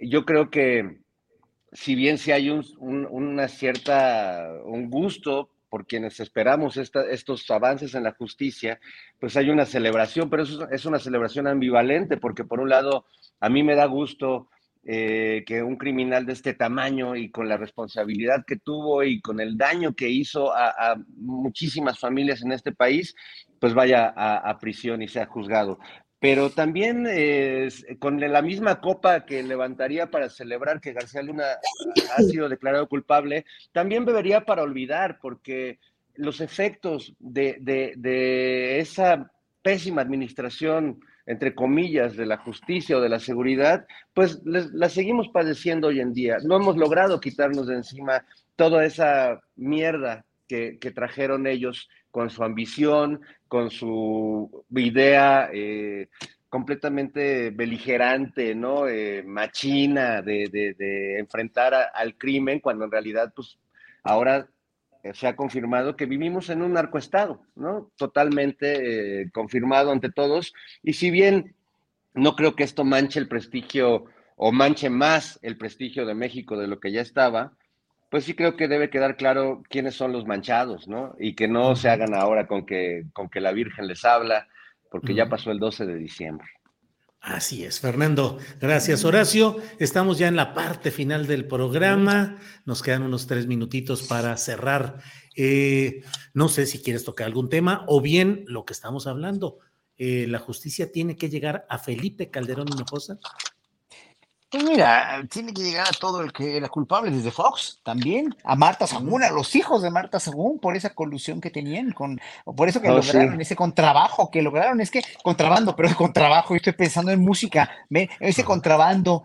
Contrabando y traición con los Tigres del Norte. Tal cual. Bueno, bueno, todos, todo, todo un sistema, todo un narcoestado, todo un sistema tiene que resultar este ya indiciado, tiene que resultar. Pero, pero lo triste es que los ciudadanos estamos seguros de que aquí en México no va a pasar por el fiscal que tenemos, por el sistema judicial que tenemos que le descongela las cuentas a la esposa de García Luna y porque García Luna nunca, yo estoy seguro o casi seguro que nunca hubiera sido así juzgado en México. Solamente con la demanda que puso el gobierno mexicano en Miami por las propiedades que tiene Miami, porque, porque, porque hay un genuino interés en recobrar ese dinero que se robó, que son 15 mil millones de pesos, que no es, que es un dineral, ¿no? Que se robaron. Bueno, pues obviamente ahí sí, eh, eh, ya, ya implica un juicio civil allá. Pero aquí, con las autoridades de aquí, con la fiscalía de aquí, levantar algo así en contra de alguien como ellos, no va a pasar. Es que, es que en verdad hubiera pasado hace dos años, hace tres. O sea, Gertz Manero tenía el tiempo para hacer eso y se dedicó a sacarle los trapos a su familia política. Dices, no, ¿sabes qué? O sea, por favor, no, ya no. Ya no necesitamos otro fiscal y cuando el presidente dice, es un hombre honesto, es un hombre bueno, sí, bueno, podrá ser honesto y bueno, pero no para el país. Punto, nada más. Y eso lo digo. Y otra cosa que quería tocar es que todavía Ricardo Monreal no habla del tema de los libros. Eh, Creo que le vino muy bien el, la, la- la, este, el, juicio de García Luna porque, porque se les, se les fue olvidando lo de los libros de a tres mil pesos o de dos mil pesos. Pero creo que Morena ya tiene que dar una explicación y tiene que dar una explicación sobre todo Ricardo Monreal. Y con eso cierro. Muy bien, pues muchas gracias a todos ustedes por esta interesantísima, agripada, eh, escaladora de montañas inmobiliarias y forzuda presencia de todos ustedes. Muchas gracias y vamos a despedirnos de Canal 22. Hasta aquí llegamos con la mesa, mesa del más allá. Hasta luego, amigos, amiguitos. Mm, Bueno, pues ya cerramos aquí el changarro para el canal 22 y seguimos nosotros. Eh, pues Ana Francis, ya en la parte final, gracias. Espero que pronto te recuperes. A ver cómo sigue la contaminación, cómo sigue todo por allá. Que estés muy bien, Ana Francis. Muchas gracias, Julio. Adiós, chicos. Adiós. Fernando, que sigas adelante en tu escalada inmobiliaria. Muy bien. Muchas gracias y recuerden, amiguitos, recuerden las enseñanzas del senador Ricardo Monreal. Errar es humano, pero negar a García Luna es política. Eso, muy bien. Horacio Franco, gracias. Buenas tardes. Gracias, buenas tardes a todos. Un abrazo a todo el auditorio también. que Están muy prendidos, ¿eh? Acá están, pero gruesos, ¿eh? Sí, sí, sí, sí, así es. Muy padres Bueno. todos, la verdad. Bueno, gracias y nos vemos pronto. Gracias. Hasta Adiós, luego. amigos. Bien, pues son la, estamos aquí ya en el final de este programa. No se vaya porque todavía viene con nosotros mi compañera Adriana Buentello. Son las dos de la tarde, son las tres de la tarde en punto. Adriana, ya estamos por aquí de regreso. Bueno, las dos de la tarde en algún lugar, eso seguro. Dije dos de la tarde. Ah, es que iba a decir 2.59 y en este momento vi que brincó a, a 3 de la tarde. Entonces dije las dos, las 3 de la tarde. Agarramos la máquina del tiempo para escuchar otra hora de la mesa del más allá.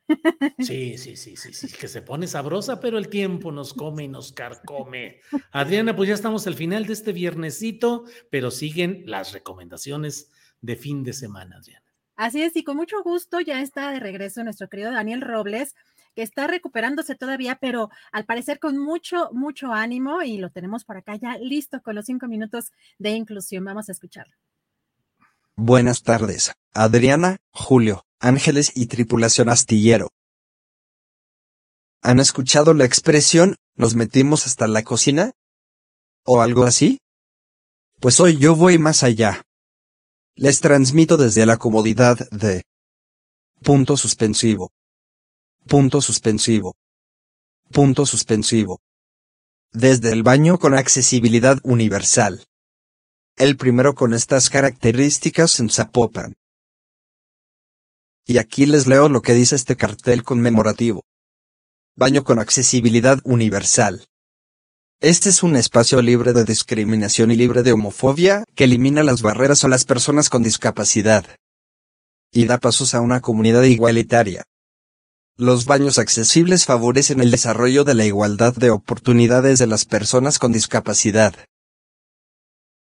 Este lugar es el fruto de mucho trabajo de concientización, del apoyo en redes y por supuesto de la participación de muchos de ustedes que firmaron la petición que inicié en change.org. Como pueden ver, sin este cómodo cambiador, que lo mismo sirve para un bebé, persona con discapacidad, o adulto mayor, yo tendría que ser depositado en el piso para cambiar o remover mi ropa. Con todas las incomodidades y riesgos que eso significa. Tanto para mí, como para mi auxiliar. La idea es que los cambiadores universales sean, por ley, parte del mobiliario requerido dentro de las instalaciones de baños públicos para personas con discapacidad. Por otra parte les comento que estoy aquí en el CIS, Centro Integral de Servicios de Zapopan, para pedir permiso para hacer algunas adecuaciones para festejar aquí en el parque de al lado mi cumpleaños. Un picnic público como cualquier familia pero obvio necesitamos que el baño esté disponible. Al respecto, les comparto este tweet que puse. Esto lo hago a propósito. Las personas con discapacidad debemos hacernos presentes en los espacios públicos y fomentar la interacción, derribar prejuicios. Exigir e impulsar la accesibilidad urbana. Yo ahí estaré con mi manta y mi sándwich. Normalicemos nuestra integración. Ya estuvo bueno de que algunas personas se nos queden viendo con lástima. O nos santifiquen. O nos tengan miedo. Es por desconocimiento.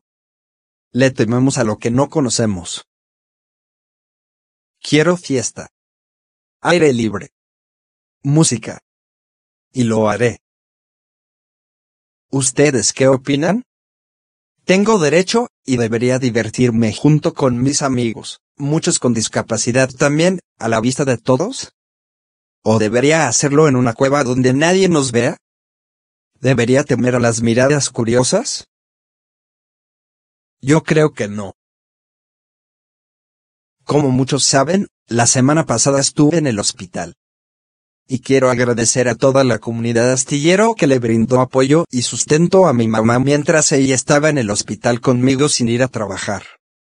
Y a mí, que entre agujas, medicinas, procedimientos y dolores, me hicieron sentir que no estoy solo, y me inyectaron muchísimo ánimo para aguantar vara.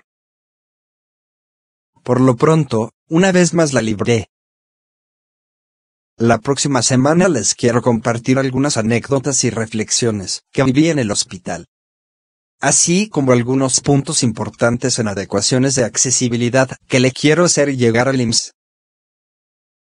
Mientras tanto, muchísimas gracias por estar al pendiente de mi salud, por su solidaridad y por sus muestras de cariño. No cabe duda que somos una gran comunidad. Gracias Julio, Adriana, Ángeles, María Hahnemann, Horacio Franco, Lu Caballero, Vicente Bárcena, y los que, por falta de tiempo no menciono, pero claro que tengo en cuenta. Hasta el próximo charro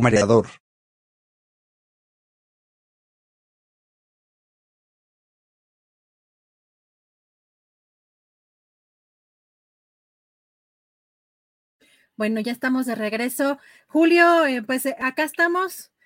Eh...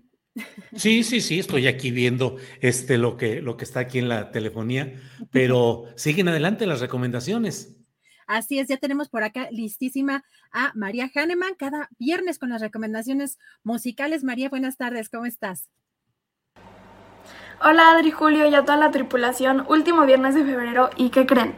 Ya se anunció la temporada número 148 de la Orquesta Sinfónica del Estado de México y están a la venta los abonos en las taquillas de la sala Felipe Villanueva. Y hay varias sorpresas preparadas por su director general Rodrigo Macías. Hay varios estrenos en México, directores invitados, solistas y muy buenos programas. Esta temporada arranca el 3 de marzo y termina el 18 de junio. Y les va mi comercial. El primer concierto de la temporada es en el marco del Día Internacional de la Mujer Está de invitada la maestra Grace Chauri y como solista al piano, yo. Voy a tocar el concierto número 23 de Mozart y además se tocará una abertura en Do mayor de Fanny Mendelssohn y una sinfonía de Florence Price. Viernes 3 de marzo, Sala Felipe Villanueva y 5 de marzo en la sala de conciertos Elisa Carrillo del Centro Cultural Mexiquense Bicentenario en Texcoco. Todos invitados. Y ya que hice mi comercial, les sigo. Lo FUNAM trae un programón como parte del Festival Internacional de Piano. Esta semana se presenta la maestra Judith Jauregui, donde interpretará el concierto para piano en Sol Mayor de Ravel, bajo la batuta de Enrique Dimec. Además de que se tocará la Sinfonía número 1 de Mahler, Sala Nezahualcóyotl, sábado 25 de febrero, 8 de la noche, y domingo 26 de febrero, 12 del día. Y en la sala principal del Palacio de Bellas Artes, este fin de semana se presenta el programa 4 de la temporada de Orquesta Sinfónica Nacional, bajo la batuta del maestro Iván López Reynoso, con piezas de Bach, Lebrun y Schumann. Y pues ya él contará de su agenda que este año está muy activa. Maestro, hola, ¿cómo estás? Hola María, muy bien, gusto saludarte. Estamos viendo que regresaste de Japón, de España, ahora México, ya hiciste FUNAM, viene Sinfónica Nacional, Ópera de España de nuevo. ¿Qué vas a presentar para Ópera en Bellas Artes este año? Iniciamos el año con una gala con Elina Garancha, la gran mezzosoprano famosa, referente, indiscutible a nivel internacional el jueves 2 de marzo, dirigida por el maestro Constantín Orbelian, es nuestro primer evento del año, e inmediatamente después nuestra primera ópera del año, que será Orfeo y Eurídice de Gluck, los días 12, 14, 16 y 19 de marzo. Eso por ahora, y después vendrán más sorpresas a lo largo del año, desde luego. Ok, tengo entendido, por los que no sabían, el maestro es un excelente contratenor, que vas a cantar también. Así es, eso es antes, eso es ahora ya en, unos días, en febrero, los días 24 y 26 de febrero con la Orquesta Sinfónica Nacional. Cantaré dos áreas de Bach y dirigiré también en el mismo programa el concierto para oboe de Lebrun y la segunda sinfonía de Schumann, un programa muy completo que va del barroco al romanticismo y estoy muy contento de volver a trabajar con la Sinfónica Nacional, que es una orquesta que tanto quiero, magnífica. Maestro, ¿qué se siente ser uno de los directores del país que ya está en la mira de los escenarios internacionales? Es un gran privilegio, una gran responsabilidad, porque se confía mucho en mi trabajo y por ende yo tengo que honrar esa confianza. Eh, me siento afortunado de poder trabajar tanto en México y fuera de México, llevar nuestra cultura fuera de nuestras fronteras y también traer lo que puedo aprender fuera de México y ejercerlo aquí en mi país. Perfecto, pues maestro, de verdad muchas gracias. Este es tu espacio siempre. Gracias de tu ocupada agenda y te deseo mucho éxito. Gracias María, fuerte abrazo, gracias por el espacio.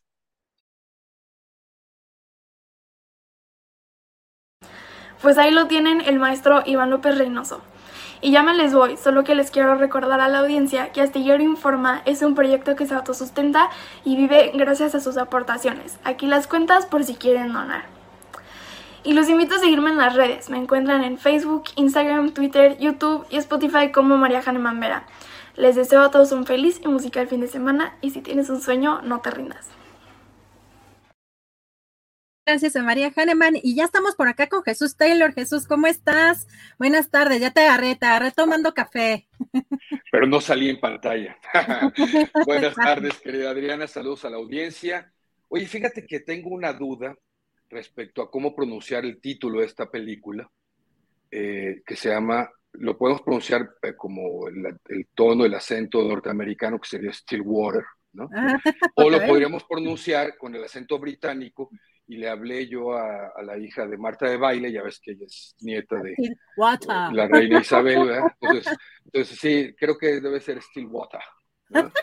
Pero no, debe ser Stillwater porque eh, finalmente la película es americana y se refiere a un pequeño pueblo en el estado de Oklahoma, en los Estados Unidos. Y me pareció una película bien interesante, fíjate. Yo leí la reseña, ya la había visto hace rato, y al principio ni la quería ver porque leí la reseña y me imaginé que iba a ser una película así como de acción, como aquella que aquí en México tradujeron como Búsqueda Implacable, que va el papá a buscar a su hija y mata a medio millón de malos en Francia.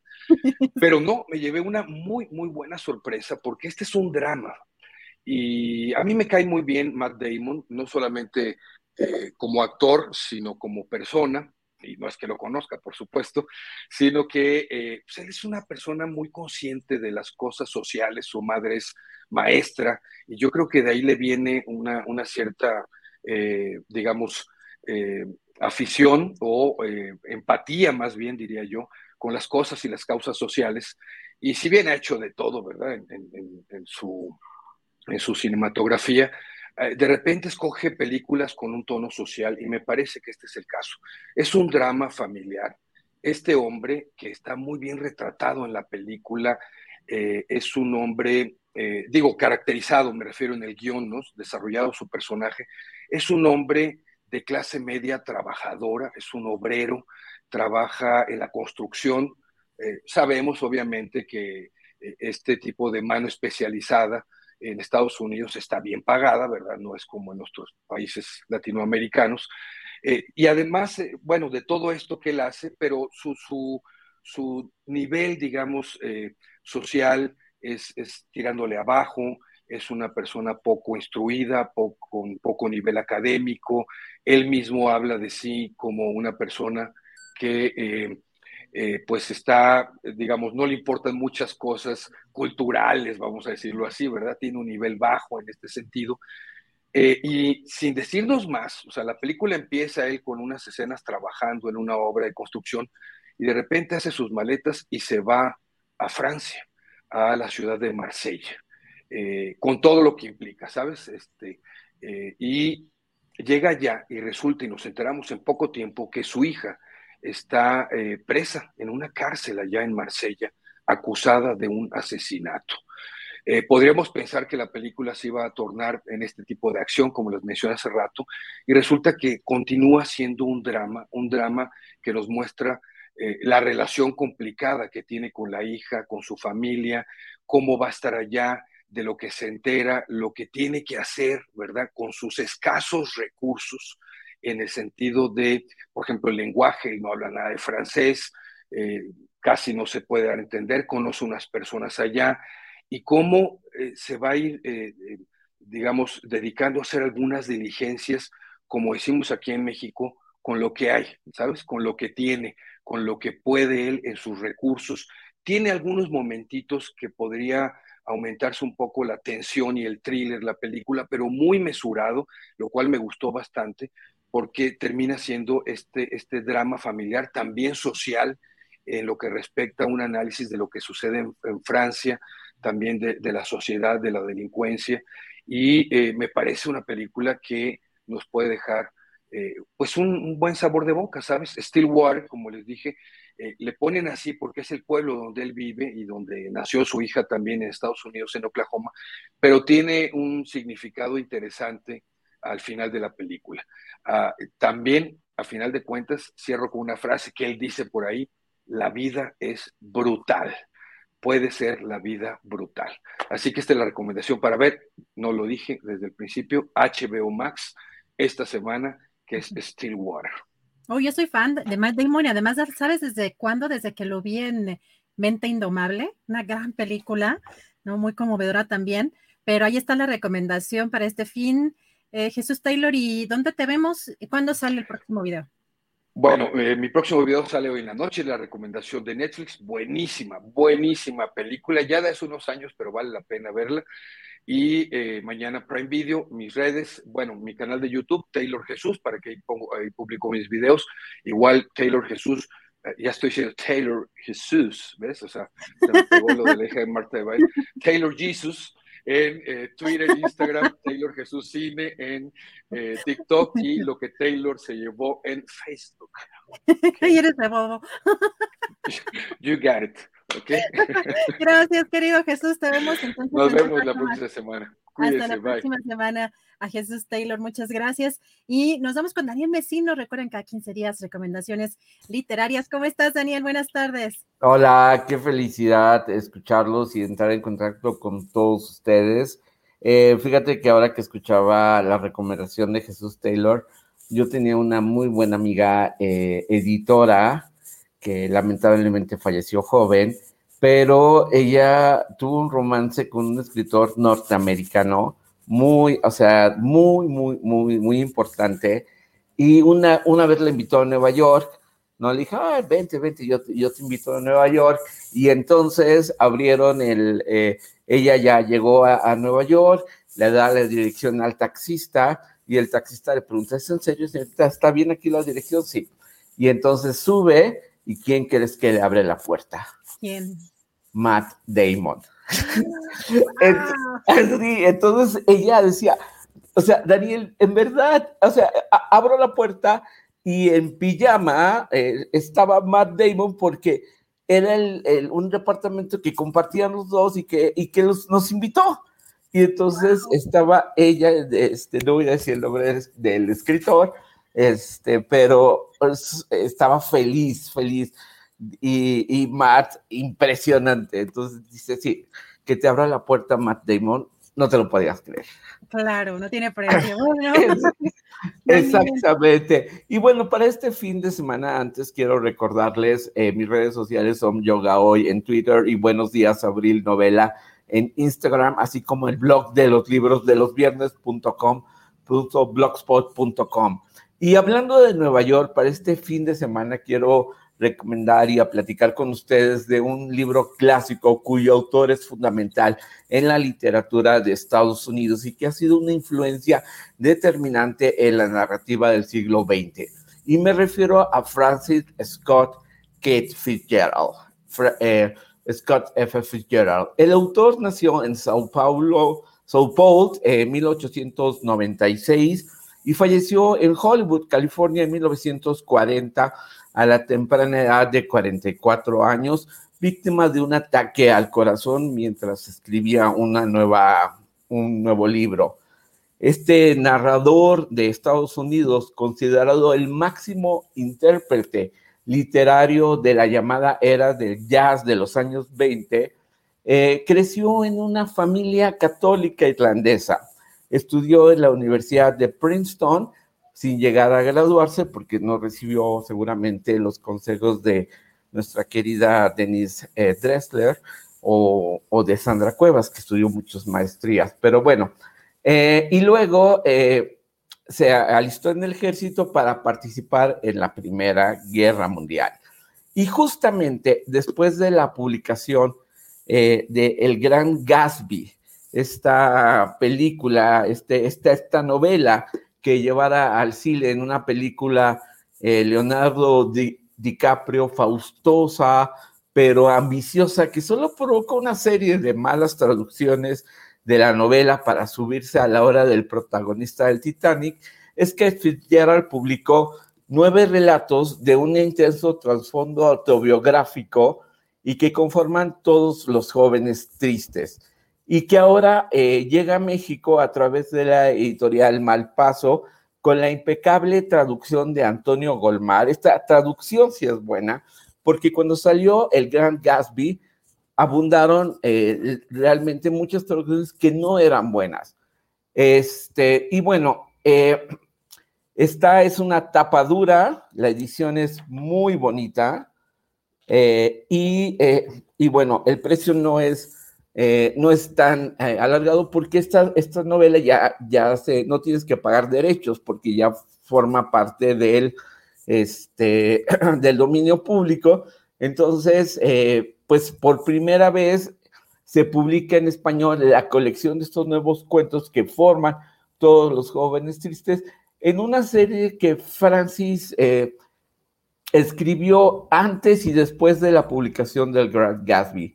El libro comienza con un texto a modo de prólogo de cómo vivir con 36 mil dólares al año, en una narración que nos lleva a conocer más sobre el mundo financiero de los Fitzgerald, la familia del autor. En este sentido, son muchas las pinceladas autobiográficas que juegan con la ficción en esta obra.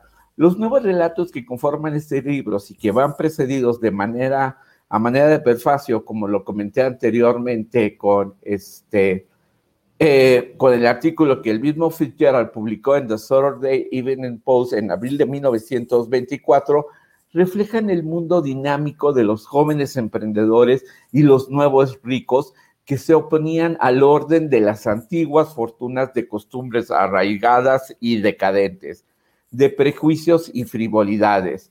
en este inevitable choque entre el pedigrí social y el trabajo productivo, parecen estos jóvenes tristes, estos niños ricos, propensos a la fragilidad, a los amores traicionados, a la bebida y al vacío existencial. En conjunto, uno atestigua el mundo que sedujo al Gran Gatsby con la carga generacional de todos los jóvenes rendidos, vencidos, bellos e inútiles que se arrastran hacia una tristeza sin salida. En verdad, es un libro que permitirá conocer y entender con humor a uno de los autores más influyentes de la literatura del siglo XX. Gracias a Malpaso, distribuido por Jus y que ahora llega a México, pues esa es la recomendación para que lo lean. Es un libro que van a leer, yo creo que como en dos semanas, porque es muy bello, eh, a mí me gustó, no sé si porque leí una mala traducción del Grand Gatsby, pero aquí eh, puedo apreciar ese, ese mundo fastuoso, de lujo, y, donde surgían los nuevos ricos, ¿no? Y pues bueno, eh, nada más un anuncio, el 18 de marzo voy a Mérida y el 29 estaré en Mexicali de marzo para presentar Buenos Días Abril allá en las ferias del libro. Así pues, querido. Gracias, Daniel Mesino. Pues eh, también estaremos atentas a esas presentaciones que tendrás. Nos vemos en 15 días con más recomendaciones, querido Daniel. Muchas gracias. Un abrazo a todos y saludos. Gracias a Daniel Mesino. Y regresamos para cerrar ya el programa, esta emisión con Julio Astillero. Julio, ya regresando para cerrar. Muy bien, Adriana, pues no lo vamos a creer, pero ya cumplimos nuestro trabajo de la semana. Ya hoy es el último día, viernes, ya todo listo después de una semana intensa, muy, muy movida y así las que vienen. Así es que todo listo, Adriana. Julio, pues un tema importante también que vamos a, y está dándose ahorita la información, eh, hay que considerar que hoy también fue un tema relevante en el caso de Rosario Robles y la estafa maestra, ah. y arrancó en la mañana una audiencia eh, para ver si cancelaba el proceso por la estafa maestra debido a que la defensa eh, señalaba que el delito de ejercicio indebido del servicio público por el cual se encontraba imputada ya se encuentra derogado y acaban de dar a conocer, eh, Julio, que un juez federal absolvió ya a Rosario Robles por el caso de la estafa maestra. Bueno, eso es lo que estoy viendo en proceso. Vamos a, revisar con más cuidado la, información, em, pero pues, híjole, importante todo lo que, lo que se está manejando en, en este tema y también para aquellas personas que nos arden los ojos. Julio, estamos todavía en contingencia. Em, eh, hay que estar también eh, pues tener precauciones, eh, sobre todo para quienes eh, hacemos algún tipo de ejercicio, porque en el reporte de las tres horas todavía continúa la fase 1 de contingencia ambiental atmosférica por ozono en la zona metropolitana del Valle de México y a las 8 de la noche darán otro, otro informe, Julio. Híjole, pues vaya que está complicado este arranque de las contingencias ambientales leo, veo, me entero de que está difícil allá en la Ciudad de México. Acá en Guadalajara se incendió como ya pareciera un ritual anual el bosque de la primavera, que además no es solo en una ocasión, en un año puede haber uno o dos eh, episodios de este tipo en medio de la especulación ciudadana de si aquello es una forma de ir limpiando terrenos para posteriores proyectos inmobiliarios. Pero bueno, oye, y lo de Rosario Robles, hay que entrar al análisis específico de lo que se ha establecido, pero antes de que echemos toda la metralla y digamos jueces corruptos, tales por cuales, hay que preguntarnos si de veras la manera como se enderezaron las acusaciones contra Rosario Robles iban al fondo del asunto, si realmente se le estaba tratando de implicar en la sustancia de esta estafa maestra o si acaso era una acusación endeble y que no iba al fondo del asunto. Ya lo veremos para no adelantar vísperas, pero sí hay que analizar las cosas con cuidado. Por lo pronto, la noticia que ya está en los portales, efectivamente, Adriana, es la absolución de Rosario Robles por la estafa maestra, lo cual la va a convertir en un personaje estelar en la marcha del próximo domingo, creo yo, ah, que con mucha probabilidad. Pues sí. Adriana, pues bueno. Así es, así se manejan desafortunadamente estos temas y te vemos entonces en la nochecita, Julio. En la noche, a las nueve de la noche, nos vemos en una videocharla astillada y por esta ocasión, por esta semana, muchas gracias. Gracias a la audiencia, gracias tripulación astillero, gracias Adriana y nos vemos porque dice Adriana que ya huele a sopita, así es que vámonos tendidos. Así es, buen provecho, buen fin de semana, hasta lunes.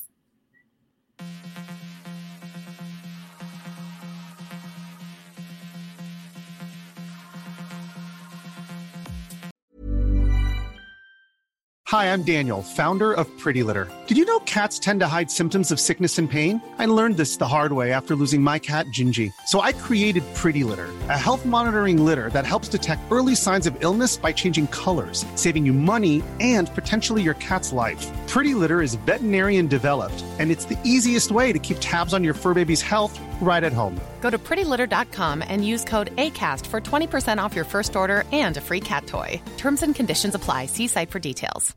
When you make decisions for your company, you look for the no brainers. And if you have a lot of mailing to do, stamps.com is the ultimate no brainer. It streamlines your processes to make your business more efficient, which makes you less busy. Mail checks, invoices, legal documents, and everything you need to keep your business running with stamps.com.